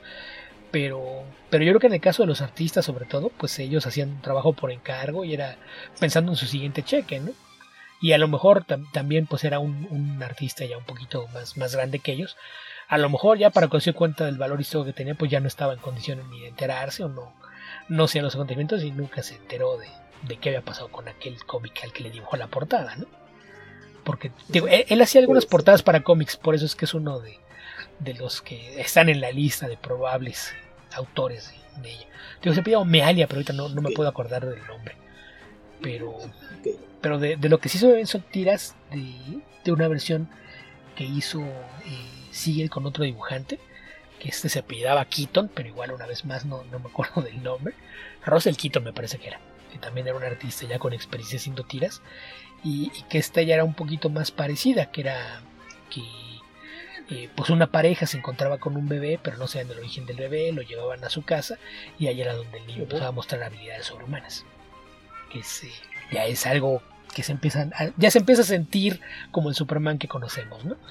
Eh, y aquí de, forma paralela a todo esto que estaban haciendo con, las tiras, es que eh, es cuando empiezan a aparecer los cómics en forma, en 1934, que el creador de, esto era un, un empresario que se llamaba Max Gaines, que, que, pues él originalmente pues tuvo la, idea de, no, pues vamos a hacer esto, lo, lo juntamos y lo, ponemos así como si fuera una revista, con colecciones de tiras que ya, ya publicamos antes, que ya no, ya no hay que pagarlas a las mujeres por el trabajo, nada más unas regalías por volver a usarlo, y, pues es menos, y vamos a este nuestras mismas imprentas, en los periódicos, y podemos convencer a algún anunciante de, que, se, que se encargue de, pagarlo. Entonces, eh, pues digo que originalmente no, no pegó con quien él quería, pero pues después se, dio una más. Luego es cuando viene la, la idea esta del, del otro empresario que digo que se dedicaba a otra cosa y de repente decidió que quería, creo que él publicaba Pulps y decidió que quería entrarle al tema de las tiras cómicas y a, este formato de, cómics.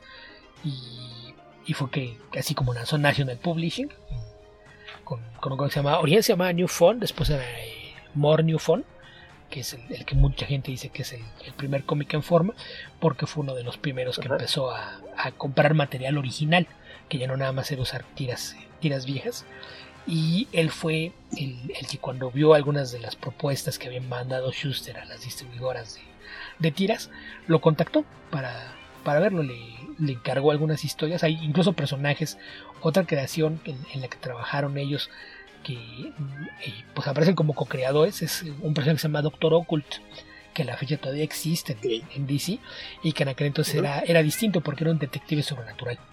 De hecho, era el, el detective fantasma o el detective fantasmas, era como como anunciaba la tira. Y, de hecho, ese también tiene una historia en las páginas de, Action Comics número 1.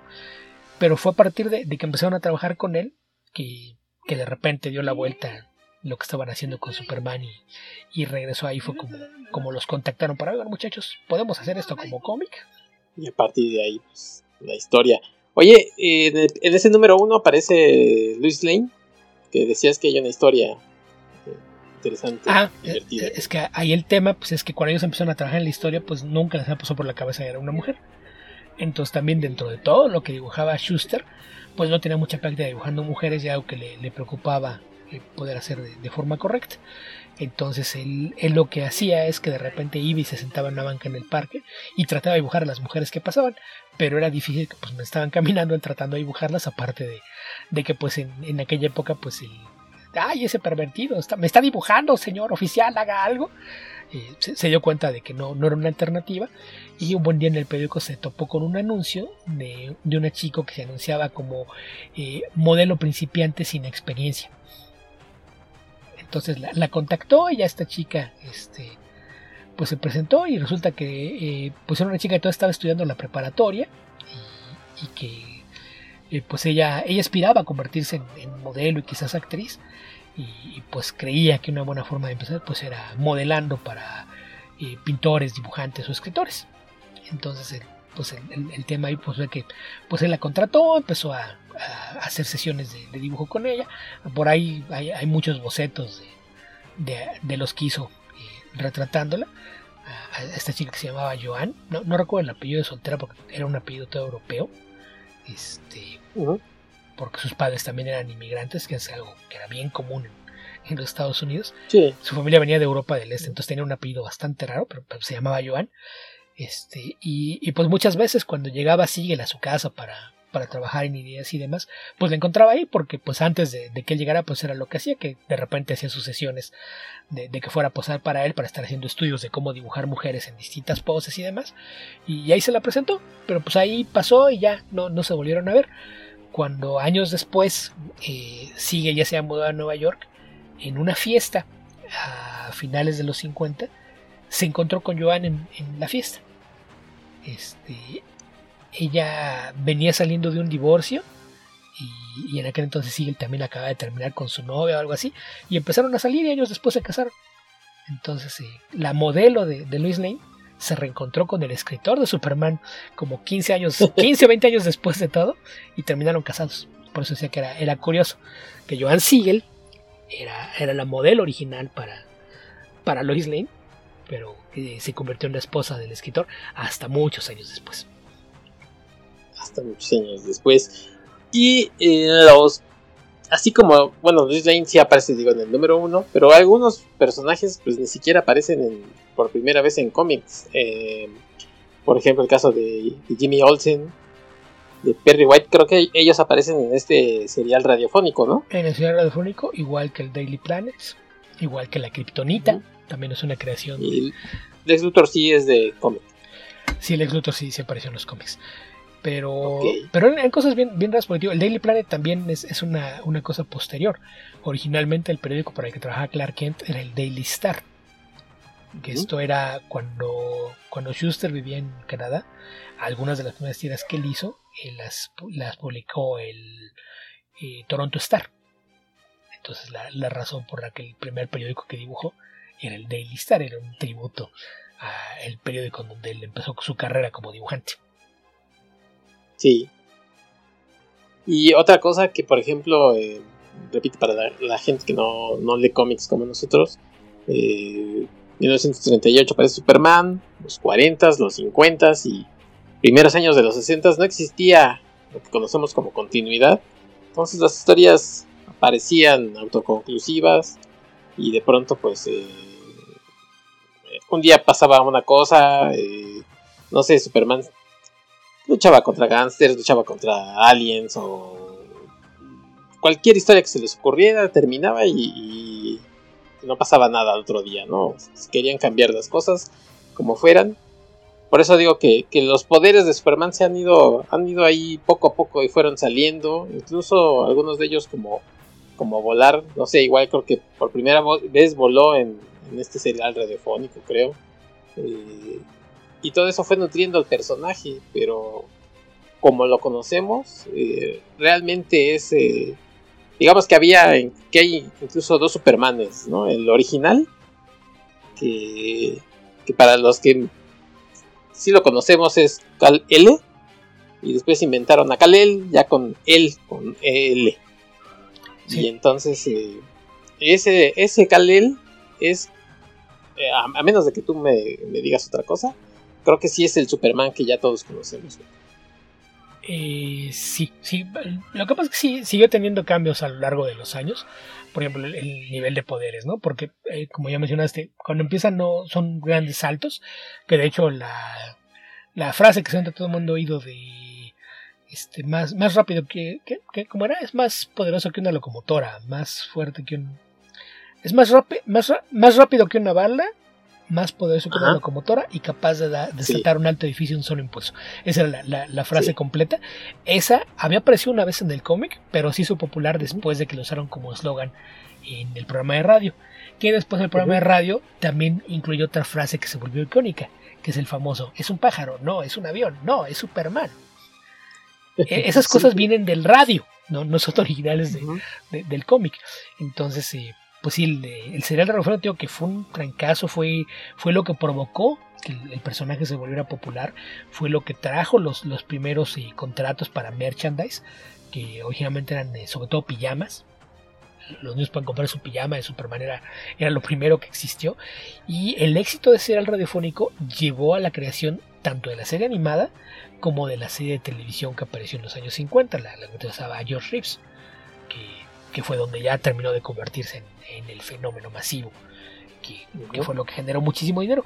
Pero, pero sí, los, eh, los poderes, el más notorio es lo de volar, ¿no? Que, que sí lo empezó a hacer en el serial radiofónico, pues porque ahí pues nada más te dicen, oh, está volando, y pues, sí, ya no, no tienes ni que pensar en cómo dibujarlo para que parezca que está volando y no brincando, o, cosas por el estilo. Y no, no te tienes que preocupar tampoco por efectos especiales, porque pues, ya estaba con hacer efecto de viento. Y decía, oh, sí, está volando. Entonces, eh, pues ahí fue donde, donde se dieron muchos desarrollos. De hecho, hay un cómic muy curioso que apareció hace pocos años, que este, escribe un autor chino, Jin Luen Yang, un autor de, de, cómics que, que tiene tamaño la literatura y que trabajos suyos también ya han sido llevados a, la pantalla, que él escribió un cómic basado en una historia eh, del serial radiofónico, en la que Superman enfrenta al Ku Klux Klan. Pero ahí también hablando un poquito de, este tema de que el racismo no era nada más contra los negros, en aquella historia eh, el blanco del Ku Klux Klan es una familia china que se acaba de mudar a Metrópolis. Entonces esa es la razón por la que esa historia le pareció interesante a Jin Yang que él también como hijo de inmigrantes chinos, pues le tocó vivir muchas situaciones similares en, su juventud, a lo mejor no al extremo de ser Oxford por el Ku Klux pero le pareció que era una historia que valía la pena rescatar. Y esa historia está, eh, está hecha en la época en la que Superman todavía no volaba. Entonces, a lo largo de ese cómic, el cómic está ambientado en los años 40. Entonces tú ves y la ropa de la gente, los autos en, las calles y demás. Y ahí la forma en la que Superman se mueve para llegar rápido de un lugar a otro es que lo que hace es que brinca, se trepa un poste de, de los cables de luz y corre sobre los cables. E, e, es como se mueve. Entonces ves a Superman en lo alto, pero no vuela. Y es a, lo largo de ese cómic que poco a poco eh, ves como Superman eh, aprende sobre su legado extraterrestre, sabe que él llegó de, de otro planeta y descubre que todavía no explora todo el potencial de sus poderes. Al final de la historia ya lo ves volando. Entonces, si quieren ver un poquito cómo es la evolución del cómic con la época de, de, los poderes de Superman, creo que ese cómic es una, una bonita una bonita opción. Sí, es eh, Superman Smashes the Clan. Exactamente, que no, no sé si hay no sé si hay alguna edición en español de eso, probablemente la, la habrá una edición española, porque según yo no, no se alcanzó a publicar por aquí en México, pero pero tiene un arte muy, muy bonito, es de un, par de artistas japonesas que firman como Gurihiro, que tiene un estilo muy, muy caricaturesco, es así como si vieras una serie animada en, cómic. Es un trabajo muy, muy bonito, es una historia muy buena, que, habla un poquito sobre el, sobre el racismo, discriminación y, y, demás. Entonces, si, si tienes ese, ese amigo que nunca ha entendido de qué se trata Superman, o piensa que Superman debe ser oscuro y violento y abusar de sus poderes, esa es la clase de cómic que deben enseñarle, mira, deja así tonterías y ves. Porque no sale por ahí gente a decir que un Superman que anda rescatando gatitos de los árboles no es Superman. Y, es así como de, ¿con qué le pego, no? Sí, okay. ¿qué tipo de Superman conoces que, que yo nunca lo he leído? Eh, decíamos que originalmente eran tres números, pero probablemente ya encuentren son recopilatorios. Sí, hay este, el, tomo de hecho... Sí, vale mucho la pena que, lo busquen. De hecho, para que tuviera distribución en librerías, lo pusieron en un formato que no es exactamente cómic, es un poquito más chico, la portada es una portada eh, amarilla, con pocos dibujos, entonces de, repente engaña, pero eso lo hicieron para poder colocarlo en librerías y, se ha venido bastante bien. Es una obra que ha ganado varios premios y reconocimientos y, y también posicionará también a, a Yang como una figura bastante importante en el medio del cómic. Entonces eh, ahí le, le pueden echar un vistazo, ahí pueden ver un poquito de la evolución de, los poderes. Que insisto, el, programa de radio hizo mucho por, por esto, ¿no? Lo hizo enfrentar amenazas de otros planetas, introdujo el tema de, la kriptonita, ya mencionabas tú, eh, ahí apareció por lo menos el diario, entonces cuando aparece el diario, pues también aparece el editor del diario, que es eh, Perry White, y el, el aprendiz de reportero, que es Jimmy Olsen, ¿no? que después se convierte en fotógrafo, porque me enteré eso, era un aprendiz de reportero, lo que eh, eh, antiguamente llamaban un cop reporter, es algo así como cachorro de reportero, que es un, término que siempre me ha causado mucha curiosidad, pero eso era, más como el aprendiz, entonces, eh, pues como la idea era que él tenía que seguir a los reporteros para ver cómo hacían su trabajo, a lo largo de algunas de las veces que, ah, pues llévate una cámara, aprovechas y tomas fotos ya que vas por ahí, y eso fue lo que después evolucionó en que lo hubieras convertido en en fotógrafo del Daily Planet. Pero, pero pues sí, es, algo que se fue modificando a través de, los años. Y... Oye, eh, yo me acuerdo que, por ejemplo, de las cosas que... o sea, Superman en, estos años podía hacer cualquier cosa, ¿no? Prácticamente, este mover planetas eh, de sus este, trayectorias. Eh, yo me acuerdo que tenía super ventriloquía, supervisión, super memoria, memoria fotográfica, o sea, cualquier cosa, cualquier poder que a ustedes se le ocurra ahorita, super este visión calorífica, lo que sea, lo que se le ocurra. todo eso viene después, ¿eh? No, no es tanto esa versión, todo el de radio todavía tiene no, no, no, eh, pero me refiero a, antes del que decimos del 86, o sea, el Superman se construyó para que ya todos esos años ya era super poderoso, debió de haberse llamado es que lo, que te decía que hubo un, bajón en, la popularidad de los cómics superhéroes después de la guerra. Durante los años 50 eran mucho más populares los cómics eh, bélicos, westerns, de horror, de ciencia ficción, etc. Y es hasta mediados de la década que empieza otra vez a haber interés por historias de superhéroes. En, lo que ya para entonces se llamaba DC Comics, y decidieron que iban a relanzar toda su línea de, de cómics de superhéroes, pero con versiones modernizadas.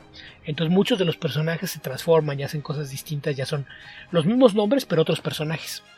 Entonces, quien, quien, haya visto, por ejemplo, la serie de televisión de Flash, habrá visto que hay un Flash a, la antigüita que trae unos jeans de mezclilla, una playera roja y una charola en la cabeza, ¿no? Ese es el Flash original que se publicaba en los 30 y 40. Y, y el, y el traje rojo ya con la máscara completa, con las alitas en, las orejas. Ese personaje apareció en 1956, es, es, uno de los ejemplos más claros. El linterna verde original tenía un anillo mágico que no operaba sobre la madera. El que aparece a finales de los 50 es eh, alguien que recibe un anillo de un policía intergaláctico y el anillo le parece cualquier cantidad de cosas, siempre y cuando no involucren el color amarillo. Entonces, e, eso fue lo que hicieron con muchos personajes, pero en el caso de Superman, aunque bajaron la popularidad, Superman es un personaje que nunca desapareció realmente del radar. Entonces lo único que hicieron fue, ok, ¿qué hacemos para destacar a este personaje que solía ser el centro de todo esto? Y lo que hicieron fue inflarle los poderes. Entonces es cuando de repente ya puede eh, si vuela a cierta velocidad puede viajar en el tiempo, dices tú mover planetas, etcétera. o sea, el nivel de, poderes alcanza un nivel así que, no, lo puedes describir y es completamente irreal, ¿no? Ahí, sí, si de por sí siempre los superhéroes atentan contra todas las leyes de la física, pues en el caso de Superman fue llevarlo a, un extremo. Y esto se, se, vuelve popular porque lo que hicieron fue que muchas de las historias estaban contadas en un tono como de comedia, ¿no? Era como de chiste, todo lo que podía hacer pues no, no puedes contar nada en serio con eso. Se, se, convirtió más en un chiste y es cuando se empiezan a dar todas las historias en las que Luis Lane intenta por cualquier medio obligarlo a que se case con ella. Que, era algo bastante divertido eh, y, muchas historias ridículas. No es cuando empiezan a aparecer, digo, la criptonita nació en el radio, pero acá empiezan a aparecer de repente criptonitas de colores con efectos distintos, ¿no? Entonces, dependiendo del color de, la kriptonita, le causa un efecto diferente a Superman. Es cuando aparecen villanos eh, que pueden parecer ridículos como Mr. Mixplit, que es eh, un duende de otra dimensión y que pues al involucrar magia, pues obviamente se convierte en, un, problema incluso para el hombre más poderoso del mundo. Entonces, eh, pues ese es el momento en el que Superman toma un pinte bastante extraño. Esto cambia un poquito en los años 60, esto es a finales de los 50, en los 60 una de las ideas que era la competencia que en los años 40 se llamaba, en los 30, a principios de los 40 era Timely Comics, en los 50 se convierte en Atlas Comics, en 1961 se convierte en Marvel Comics y ahí es donde Stan Lee, Jack Kirby, Steve Ditko, Bill Everett y un montón de colaboradores más eh, empiezan a hacer cómics de superhéroes de una forma distinta con poderes un poquito más aterrizados en, la realidad, todos con orígenes que tienen que ver con la ciencia ficción y con cosas que pasaban en el mundo real, avances científicos, conflictos en, el mundo, etc.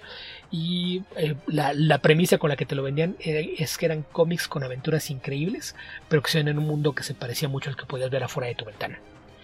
Entonces, e, ese enfoque pues eh, resulta mucho más atractivo para la gente y mientras pues en, los cómics de, DC podías ver estas historias ridículas y contadas a manera de chiste con Batman, Superman, Linterna Verde, Flash, la Mujer Maravilla, pues Marvel hizo cosas que le parecieron mucho más atractivas a la gente. Entonces a lo largo de toda esa década eh, la, balanza de popularidad empieza a inclinarse hacia el otro lado y después de décadas de haber sido la principal editorial de, cómics de superhéroes, pues DC pasa a un segundo plano. Esto lleva a que en 1970 deciden que necesitan un cambio y lo que hacen es que se empiezan a robar talento de, Marvel. Eh, se llevan a Jack Kirby, a, que algunos cómics de ciencia ficción sin, edición, desde donde nace todo el tema del cuarto mundo, los nuevos dioses, Darkseid, etc. Eh, se roban a, algunos dibujantes como Neil Adams, por ejemplo, también se lo llevan a, trabajar para allá, a hacer versiones un poquito más modernas de, sus personajes. Y en 1971 sin que haya un relanzamiento como tal, empiezan a aparecer historias de Superman en las que empiezan a tratar de, hacer cosas más serias con el personaje. No, no, es un cambio tan drástico, pero sí le bajan sobre todo al humor. las historias ya no son un chiste y sí tratan de que todas ellas tengan una, razón de ser. ¿no? Esto pues dura durante varios años, pero pues en los años 70 se da una crisis por todo el cómic que no realmente hacia finales de la década nadie estaba seguro que el medio fuera a sobrevivir. Ahí curiosamente Star Wars tiene la mano en, salvar a la industria. Pero en los años 80 otra vez empieza a haber eh, esta idea de que, ok, nos salvamos, podemos reconstruir esto, podemos ir hacia otros puntos. Y DC Comics decide que tienen una cantidad de versiones eh, contradictorias de sus personajes que hacen que sea complicado que el lector se involucre con ellas y deciden dar un borrón y cuenta nueva, hacen una historia eh, épica en la que alguien está destruyendo universos y esto obliga a que los héroes se unan para tratar de, salvar y tener un, mundo en el que puedan comer todos en paz. Entonces lo que hacen ahí es que crean eh, este concepto de las tierras paralelas que ya habían usado en historias anteriores y una amenaza que las está destruyendo una por una. Al final de esa historia, pues se supone que queda solamente una tierra y un pequeño mundo que quedó así como un universo de bolsillo donde se van a vivir el viejo Superman, que ya es un hombre más maduro, casado con Luis Lane y demás, junto con algunos otros personajes, un grupo de personajes, se, van, se van a vivir una parte que existe fuera del espacio-tiempo y así como que ya, este es el, el final feliz, ellos ya pueden ir a hacer su vida sin preocuparse por nada y queda un mundo nuevo en el que pues las cosas ya son mucho más modernas, el mundo se parece más al mundo real y los poderes de todos tienen que estar un poquito más aterrizados en la realidad. Esta historia se publicó entre 1986 y 1987 y esto pues lo que provocó fue que eh, contrataran a escritores y dibujantes con la intención de, ok, si tuvieras que hacer una versión moderna de este personaje, ¿cómo lo harías? En el caso de, Superman eligió fue John Byrne, un escritor que tenía años trabajando en, Marvel, que fue eh, uno de los principales responsables de hacer que los X-Men se convirtieran en uno de los títulos más populares durante al menos un par de décadas y él fue el, encargado de contarte este nuevo origen de Superman en el que trataba de, tomar todas las cosas en un entorno de ciencia ficción, hacerlas más realistas y hacer que los poderes fueran impresionantes, pero ya no al nivel de, ah, sí, es que si le doy la vuelta al revés al planeta, regreso el tiempo y, si corro lo bastante rápido puedo viajar al pasado, se olvidó de esas cosas y fue de que sí, no hay nadie más fuerte que él sobre la faz de la Tierra, eh, es una de las personas más rápidas que hayan pisado el planeta, pero pues eh, tampoco es capaz de, hacer cosas que, serían imposibles, ¿no? Eso es lo que nos da la, versión más moderna, que sería la, que ya conocemos, aunque después de esto ha habido otras dos versiones de, origen de Superman, ahí es donde nace la, versión que, ya no, vamos, pese a lo exagerado que pueden ser sus poderes, ya no alcanza los tintes ridículos que llegó a tener durante los años 60 sobre todo. Sí, eh, incluso se le señalaba, se le criticó a John Byrne, como dices tú, venía de Marvel, de hacer X-Men, hacer Fantastic Four, eh, Capitán América, Alpha Flight, Alpha Flight que es un grupo de mutantes, pero canadienses. Eh, y algunas otras cosas más, o sea, hizo un montón de cosas en Marvel. Se le señaló y se le criticó de querer hacer, de querer marvelizar a Superman, ¿no? Porque como si Superman era todo poderoso, ahora le había reducido sus poderes y sobre todo eh, había tratado de, o más bien lo que hizo es centrarnos más en, la parte de, digamos, humana, porque a menos de que, tengas otra opinión que no creo, Beto, pero yo creo que a Superman no lo definen sus poderes, ¿no? O sea, no. Mucha gente dice es que Superman es un personaje plano porque es súper poderoso y puede lograr lo que sea.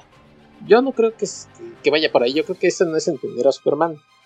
Y repito, no lo definen sus poderes, lo que lo define es eh, cómo fue educado, cómo, cómo, ha sido, cómo ha vivido como un ser humano normal en la Tierra, que incluso tampoco este Clark Kent que él tiene que, adoptar eh, en ciertas características medio...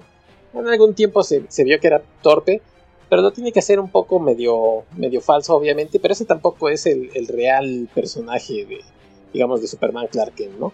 Entonces él tiene que, luchar contra muchas otras cosas que no vienen de sus poderes, ¿no, Beto? Sí, vamos, o sea, gente poderosa hay mucha, pero siempre está esta idea de que el poder corrompe, ¿no? Entonces, sí, el, decir es, no, pues es que Superman es Superman, pues porque puede hacer lo que él quiera. Pues no, porque él no hace lo que él quiera siempre está tratando de ayudar a los demás. La razón por la que Superman es Superman no es porque es un extraterrestre y tenga poderes increíbles. Es porque fue criado por un par de granjeros para ser una persona decente. Sí. E, esa es realmente la, esencia de Superman. Más allá de todo lo que pueda hacer, es una persona decente, porque así lo educaron. Y esa es la parte que, por eso cuando persona Man of Steel es ok. ¿Quieren ver un ejemplo de que jamás ha entendido de qué se trata Superman? Ahí está. Porque ahí tenemos un par de granjeros que no, hubieras dejado morir esos niños, ¿qué, qué tal que la gente descubre tu secreto? O sea, ¿Qué hablan de Los, los, niños, ¿qué? Tu secreto. Entonces, e, e, es, eh, no, no, no, se trata de eso, es eh, pues tratar de, de, hacer el bien, ayudar a los demás y el hecho de que seas más poderoso no, no te hace mejor que los demás, ¿no? Eh, entonces, en ese sentido, pues Superman más bien es alguien que trata de mostrarle a la gente lo mejor que podías llegar a ser, ¿no? el, cómo ayudar a los demás hace que saques tu mejor versión. Entonces es, es, más como una figura de, inspiración más que otra cosa, más allá de todos sus poderes. Y pues son cosas que había sido teniendo indicaciones a lo largo de las décadas, pero yo creo que es la primera vez que hay un esfuerzo consciente de ponerlo todo en una historia y que te quede claro. Porque en historias más viejas también ya habían fallecido sus padres. Y, aquí es algo que John Byrne lo, lo, deja muy claro. Sus padres todavía existen. Y Clark en todo el tiempo, bueno, Superman pues no, no le toma nada, algunos segundos ir a volar hasta su casa y cenar pay de manzana en, la cocina de su mamá. Sí. Porque es lo, que hace una familia tradicional. Entonces, e, ese es el punto. Ahí te deja claro por qué Superman hace todo lo que hace. Porque fue educado para ser una persona decente. Sí. Y, y, realmente cuando ves la premisa de Man of Steel, era la horror perfecta para que la gente lo entendiera traes un tipo del mismo planeta con los mismos poderes increíbles, pero que fue creado para ser un villano.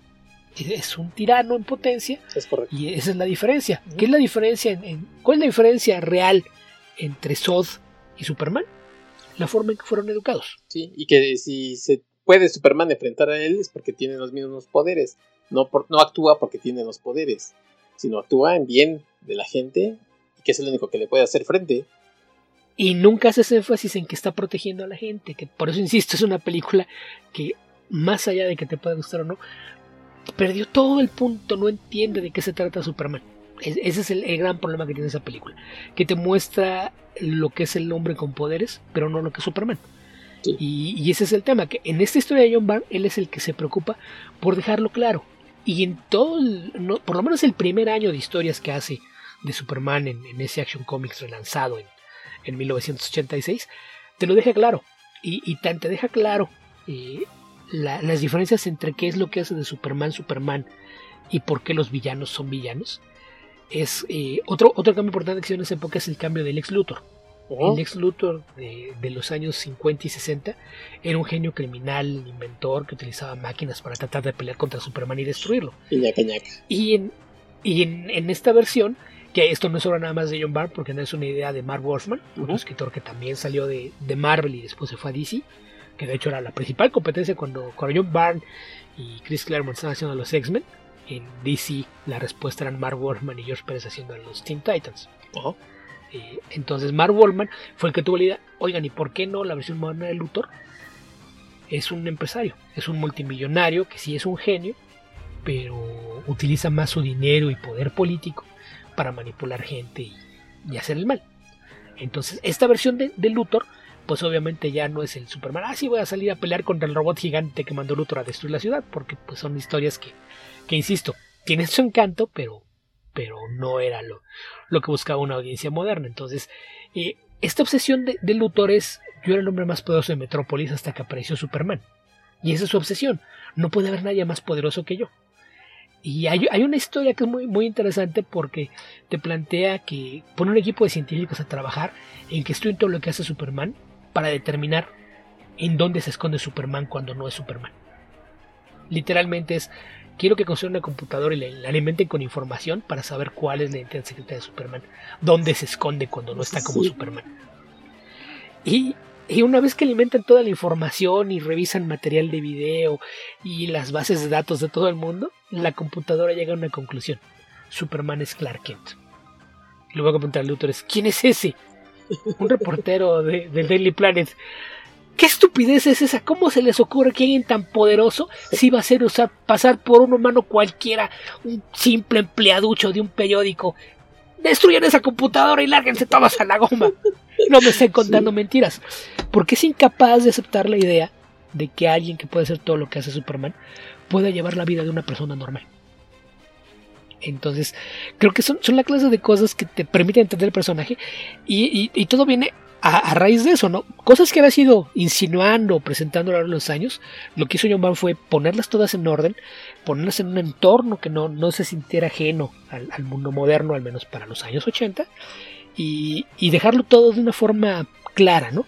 Que, te especificara eso. También ahí, aunque ya habíamos visto versiones de, de Luis Lane como una mujer fuerte, independiente, también es otra cosa que en los años 80 su versión de Luis Lane te, lo deja muy marcado, ¿no?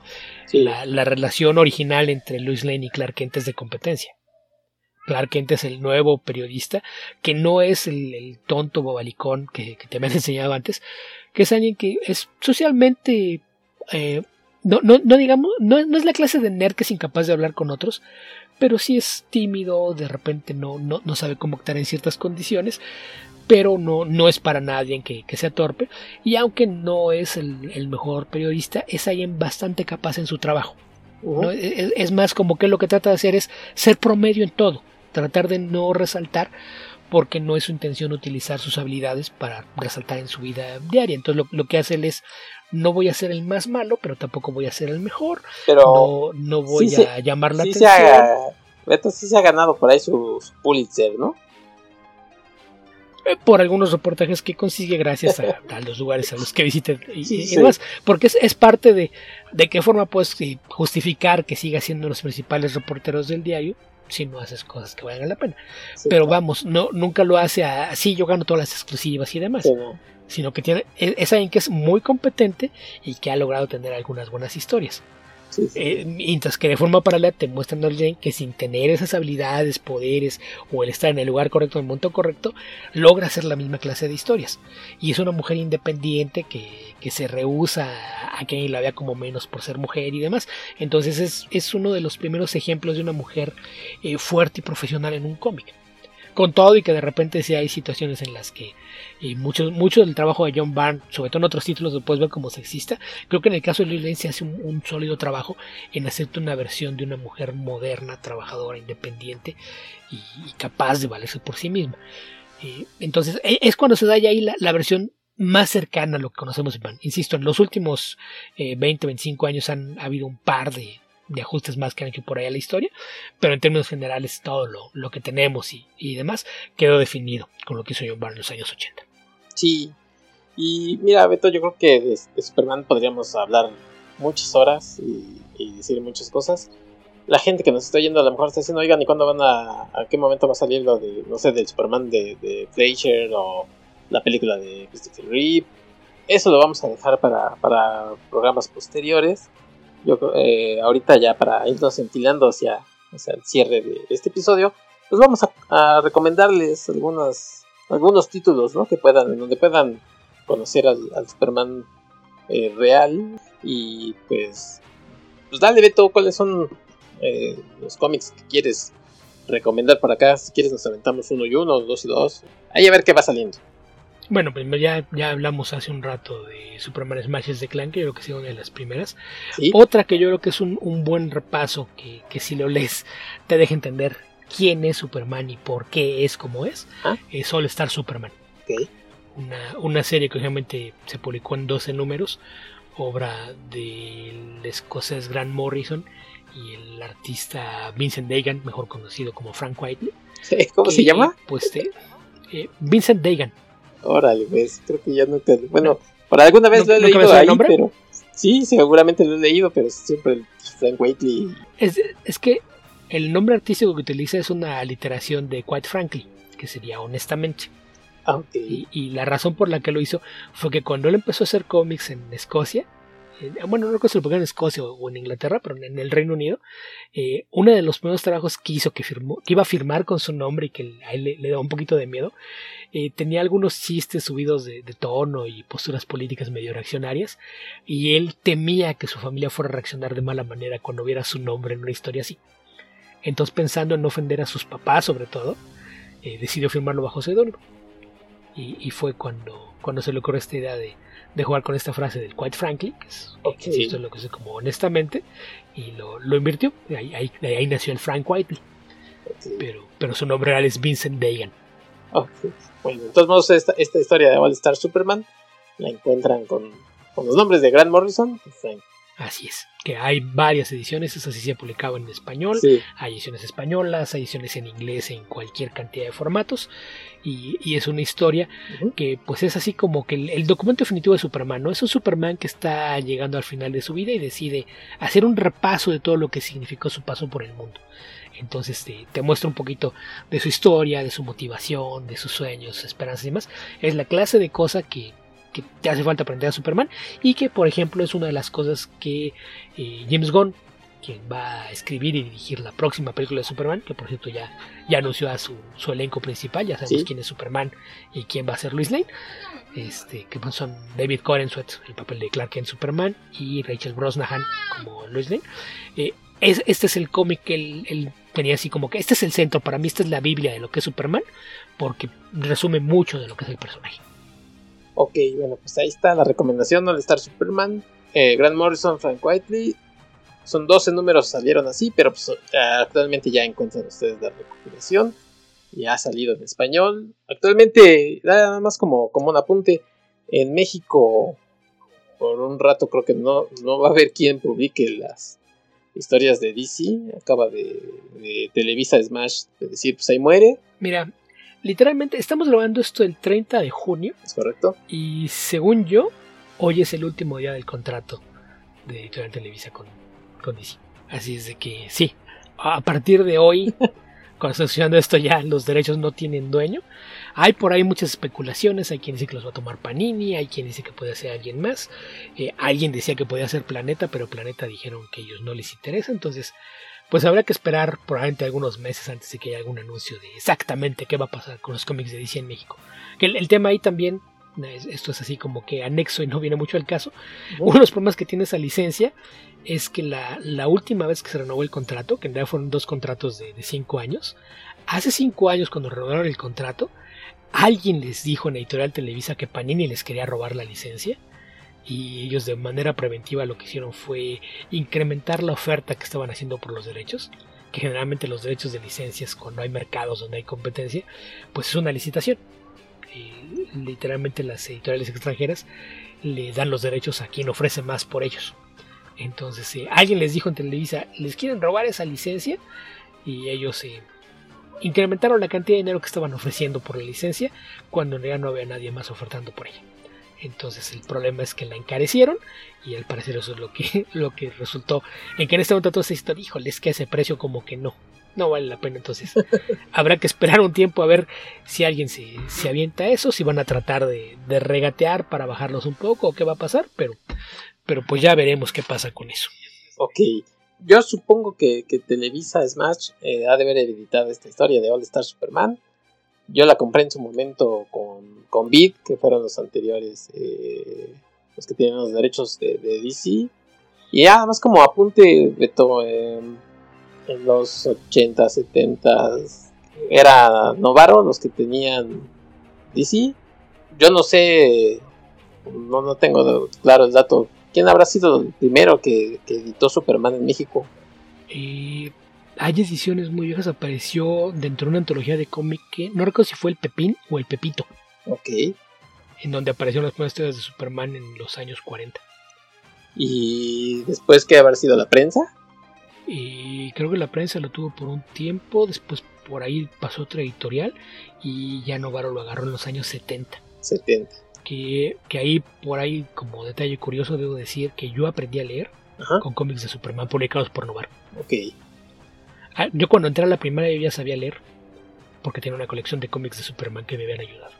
Pues yo, yo sin ningún orgullo debo decir que los cómics que, leí llegué a recortarlos de, de esos de Novaro.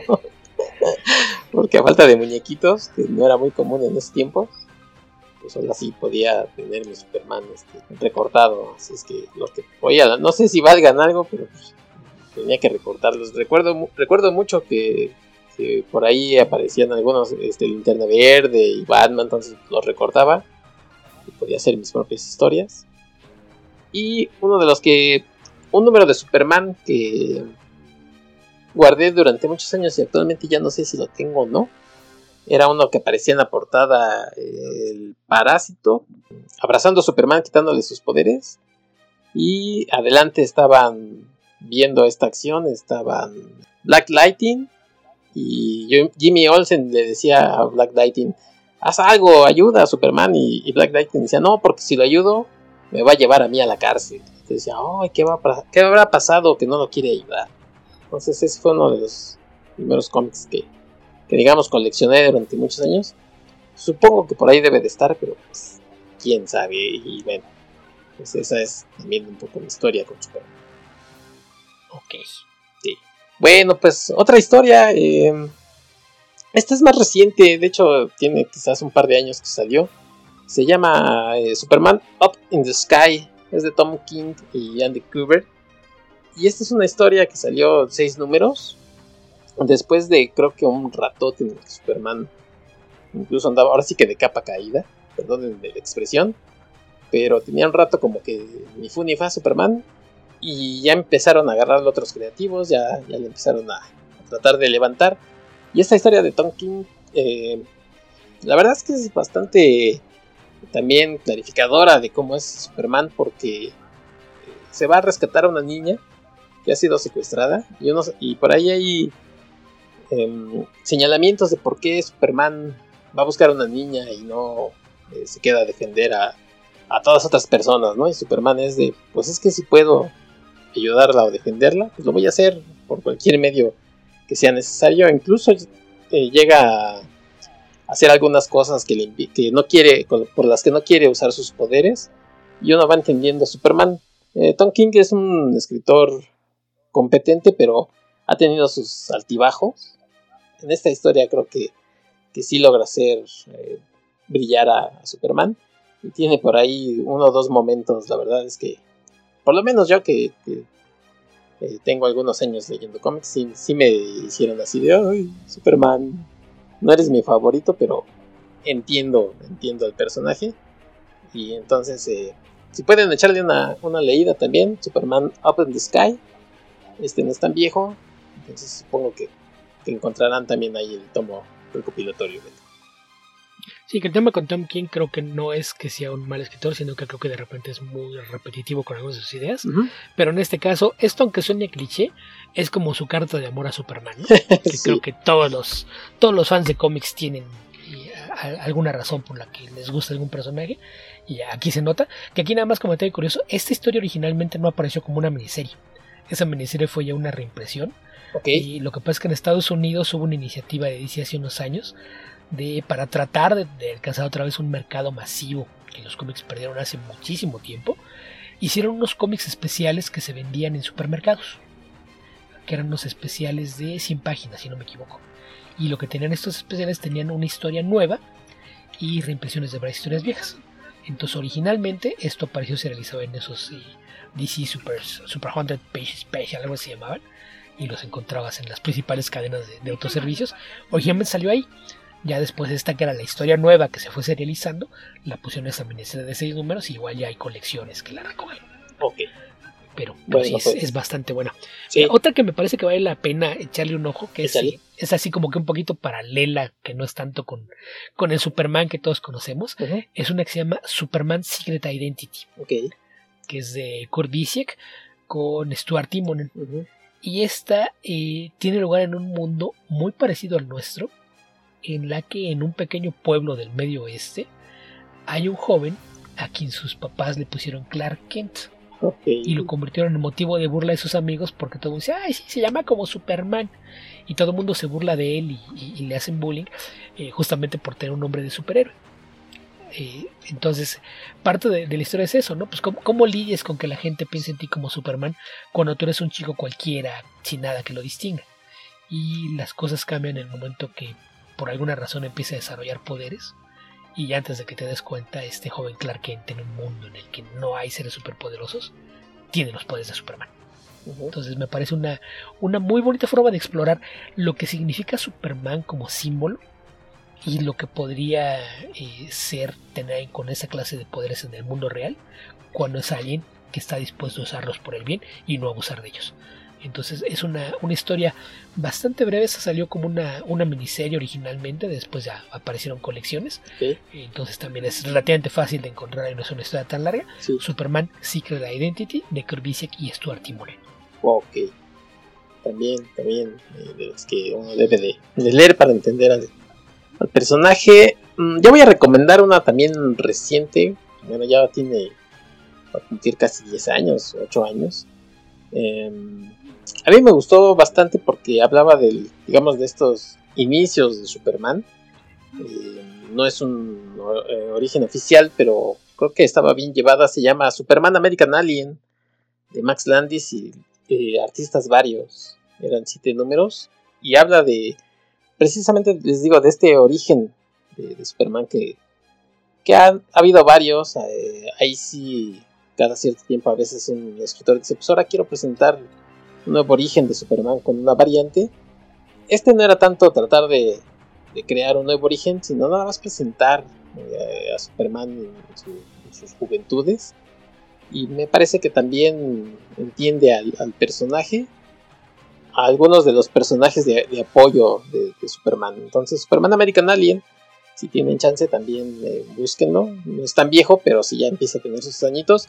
Por ahí tuvo una bronca Max Landis en las que se metió con, pues, con comentarios y cosas. Medio lo cancelaron. Así es que a lo mejor no. Por, por esa razón no ha sido tan comentada esta serie. Pero me parece que, que también es eh, muy interesante para, para entender al Superman, sobre todo de, las nuevas épocas. Sí, se ganó a pulso la cancelación, ¿eh? Sí. La verdad es que sí. Sí, sí, sí. Max Landis es, eh, es que escribió también sobre Superman y la importancia de ser bueno con los demás ha resultado una basura de persona, pero, pero en fin, es de esos casos en los que pues habría que separar la obra del artista y, sí, sí es un cómic, vale mucho la pena. El otro que quiero recomendar, este sí va a ser un poquito más complicado porque según yo tiene algún tiempo fuera de prensa. Okay.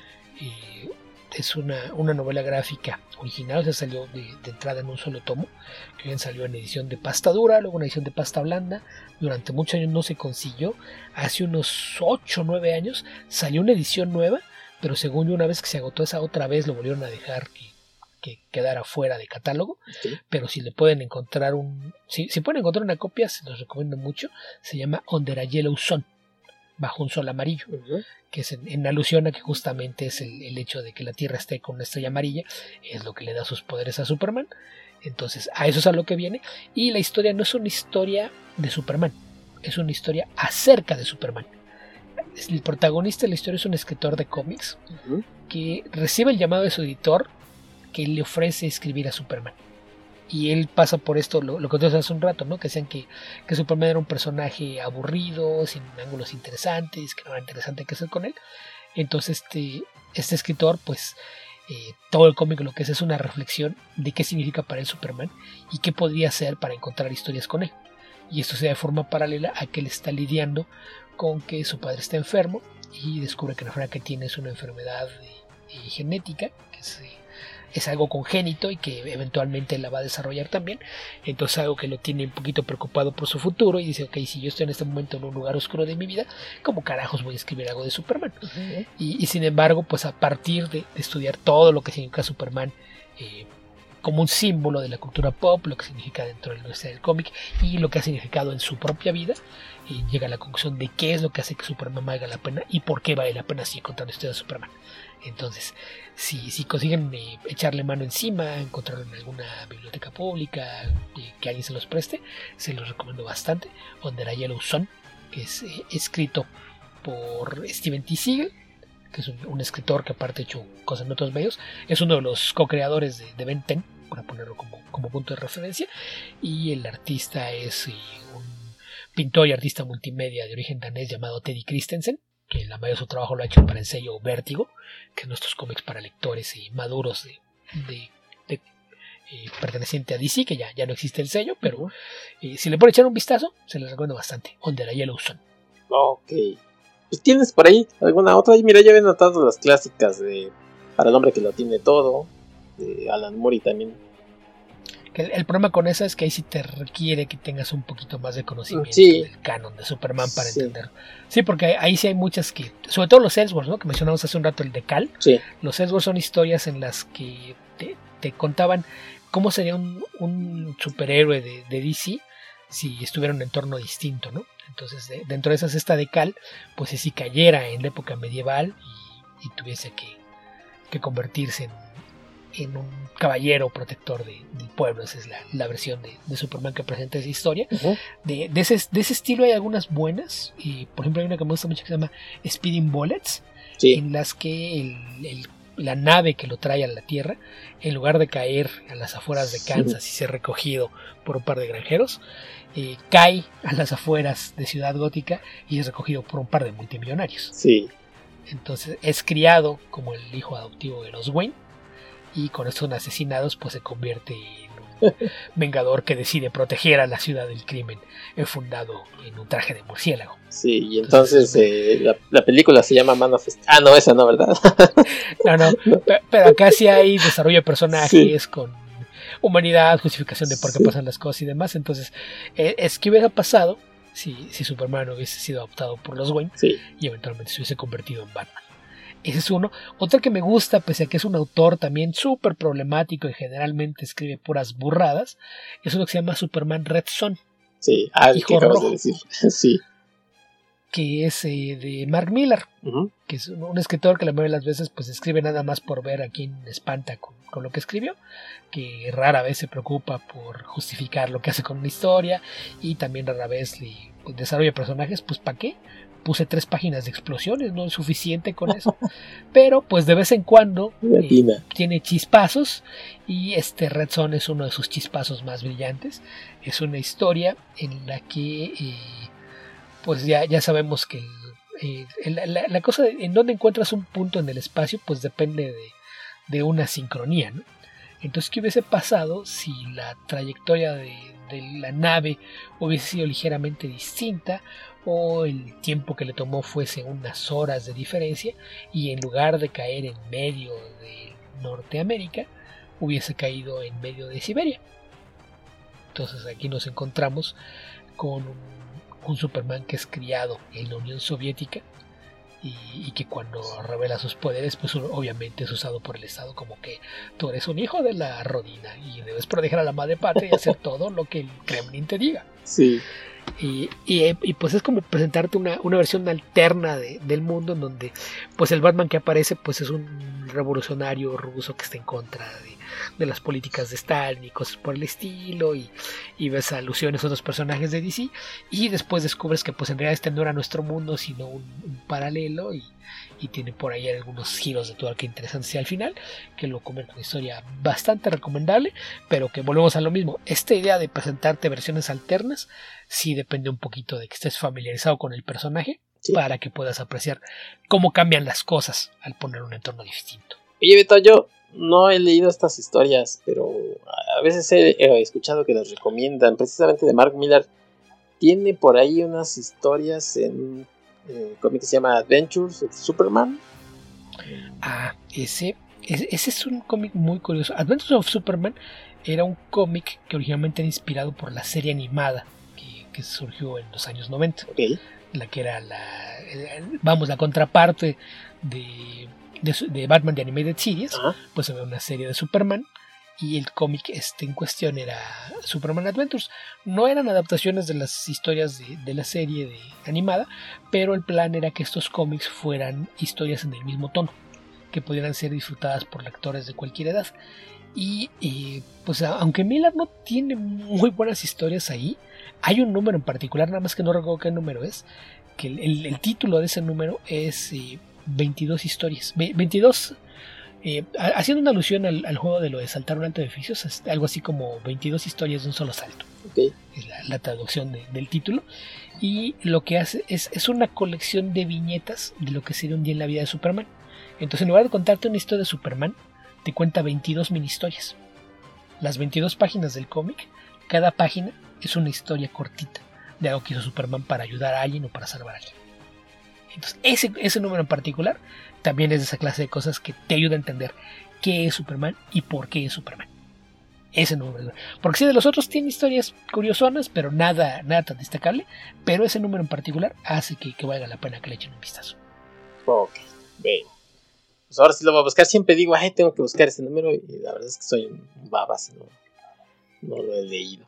Oye, y antes de, cerrar esto, pues el elefante en la habitación, como dicen, ¿no? Eh, la muerte de Superman, Beto.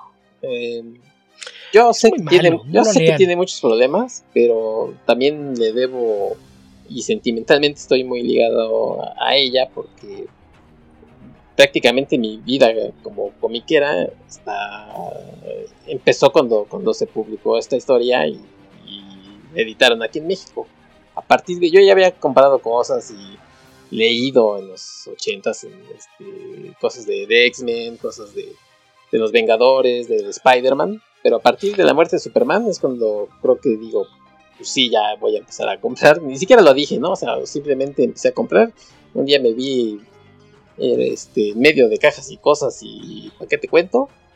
Por eso le tengo mucho cariño a la muerte de Superman, pero sé que tiene muchos problemas, Beto. Así es que pues, tienes dos minutos para este, decirnos por qué es muy mala. Mira, lo, que pasa es que es una historia que fue improvisada. Esta historia nació de que originalmente iban a cazar a, Superman, pero en un evento multimedia. La vez que lo iban a cazar al mismo tiempo que lo cazaran la serie de Lois and Clark. Pues, el, problema es que en la serie le empezaron a dar largas al asunto y de repente dejaron oigan, no supe que Ah, es que queremos hacer otras cosas. Ustedes hagan tiempo. Entonces la, oficina editorial de Superman fue de que, ok, ¿qué hacemos? Ya, tenemos todo preparado para cazarlo y nos dicen, no, no, hasta dentro de dos años, hagan algo durante dos años.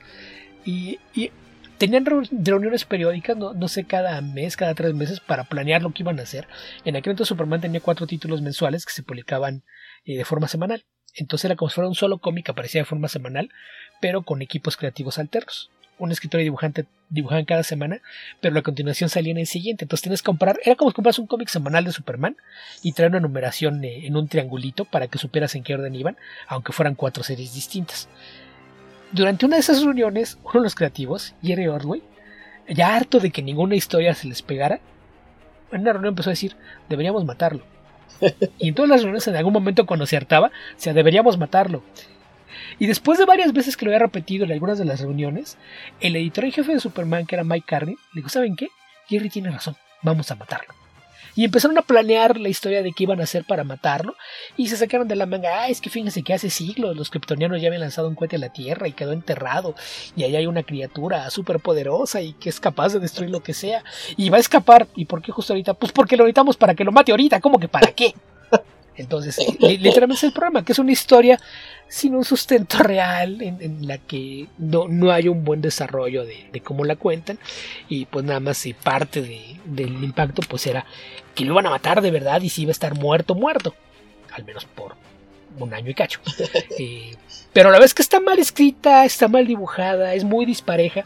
Esta idea de los equipos rotativos es algo que a mí siempre me conflictuaba, pues de entrada porque tenías a cuatro dibujantes de estilos muy distintos, con guionistas que escribían de formas distintas, entonces te hacía mucho ruido. Entonces a, mí en particular me parece que una historia que está mal construida fue hecha de forma improvisada y se nota. Y yo entiendo que hay mucha gente que eh, justamente por, por la edad eh, le tiene este, este especial que tú mencionas, que fue en la época en la que empezaron a leer cómics, fue el que los terminó de enganchar. Entonces, entiendo que hay mucha gente que le tiene cariño, pero la verdad, léanlo eh, dejando de lado sus sentimientos y se van a dar cuenta que es la clase de cosa que no deberían recomendar. Yo no sé, sé que hay toda una generación de lectores de cómic en México que le tiene cariño especial a Superman porque es uno de los primeros cómics que recuerdan. Sí. Pero ¿te imaginas a cuánta gente han espantado porque le dijeron, no, no, deberías leer esto porque a mí me cambió la vida? Y que va gente con que no tiene ese apego emocional y lee la historia, se da cuenta que es mala y dice, ah, no, si esto es lo mejor que hay en cómics, mejor no le entro. Sí, no, no, ¿A cuánta gente habrán dejado fuera del medio por haberlos mandado a leer esto? Es como hay gente que, que dice, no, no, es que si quieres leer cómics de DC, ve a leer Crisis en las Tierras Infinitas. Crisis en las Tierras Infinitas no te sirve de nada si no sabes cómo eran los cómics de DC antes de 1985 es la, la peor recomendación que puede ser que alguien que jamás haya leído cómics intente leer Crisis en las Tierras Infinitas. Se va a aburrir, no va a entender nada y no va a querer volver a saber nada de cómics de superhéroes. Entonces, cuando, cuando piensen eso, piensen eh, justamente, le vas a recomendar a alguien, piense qué clase de cosas le gustan piensa entonces qué clase de cómic le, podría gustar leer. Y entonces sí recomiendas Porque yo sé de mucha gente que, recomienda La muerte de No, no, sí deberías leerlo. A mí me cambió la vida y me convirtió en lector de cómics. E, e, insisto, alguien que no tenga esa conexión emocional con tu yo adolescente que leyó esa historia, no le va a encontrar ninguna chiste. No le va a encontrar la gracia por ningún lado. Entonces, eh, entiendo el apego emocional que mucha gente tiene con la muerte de Superman, pero es que es un cómic si no malito, sí bastante mediocre. ok, bueno, pues nada más para que quede constancia, yo no lo recomiendo, nada más eh, quería que, Mencionaste que, le tienes cariño y la razón por la que se lo tienes, que es algo que yo puedo respetar, e insisto, entiendo que hay una generación de lectores de cómic en México que tiene ese mismo apego emocional a la serie. Porque aparte cambió la idea del formato, ¿no? Porque no, eh, no, esto ya era con Bid. Tenían en aquel entonces sus publicaciones en tamaño casi cuarto de carta, que eran unos mini cómics.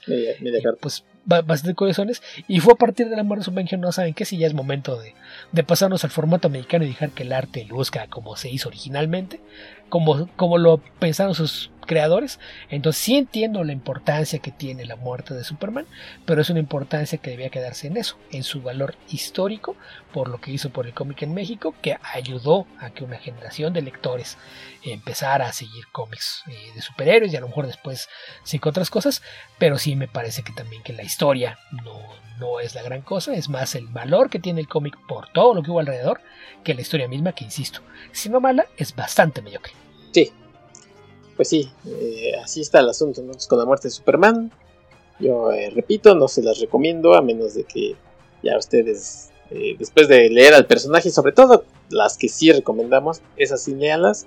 Ya después la muerte de, Superman es una curiosidad que además aquí entre nos dura ya como, como cinco, duró como cinco años todo el chisme, así es que pues menos la voy a recomendar así.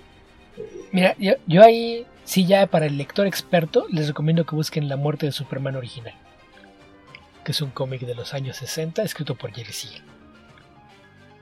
Okay. E, ese, ese estaba recopilado en un tomo que era muy popular en los 90, que era The Greatest Superman Stories Ever Told, que según yo jamás se publicó en español, que eran reimpresiones de historias viejas de Superman de los 30, 40, 50, 60 y 70, tal cual era un, mezcladero de historias curiosas, y, ahí estaba recopilada esa historia en la que Lex Luthor tenía éxito en sus planes por poner una trampa y matarlo.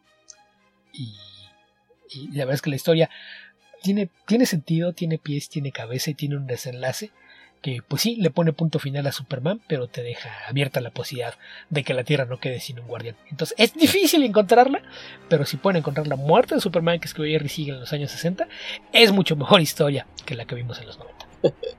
bueno, pues ahí está, yo creo que a, grandes rasgos pues ya hablamos un poco de todo lo que ha estado alrededor de Superman, su creación, sus creadores, algunos de, de las historias que hemos leído y que recomendamos de Superman.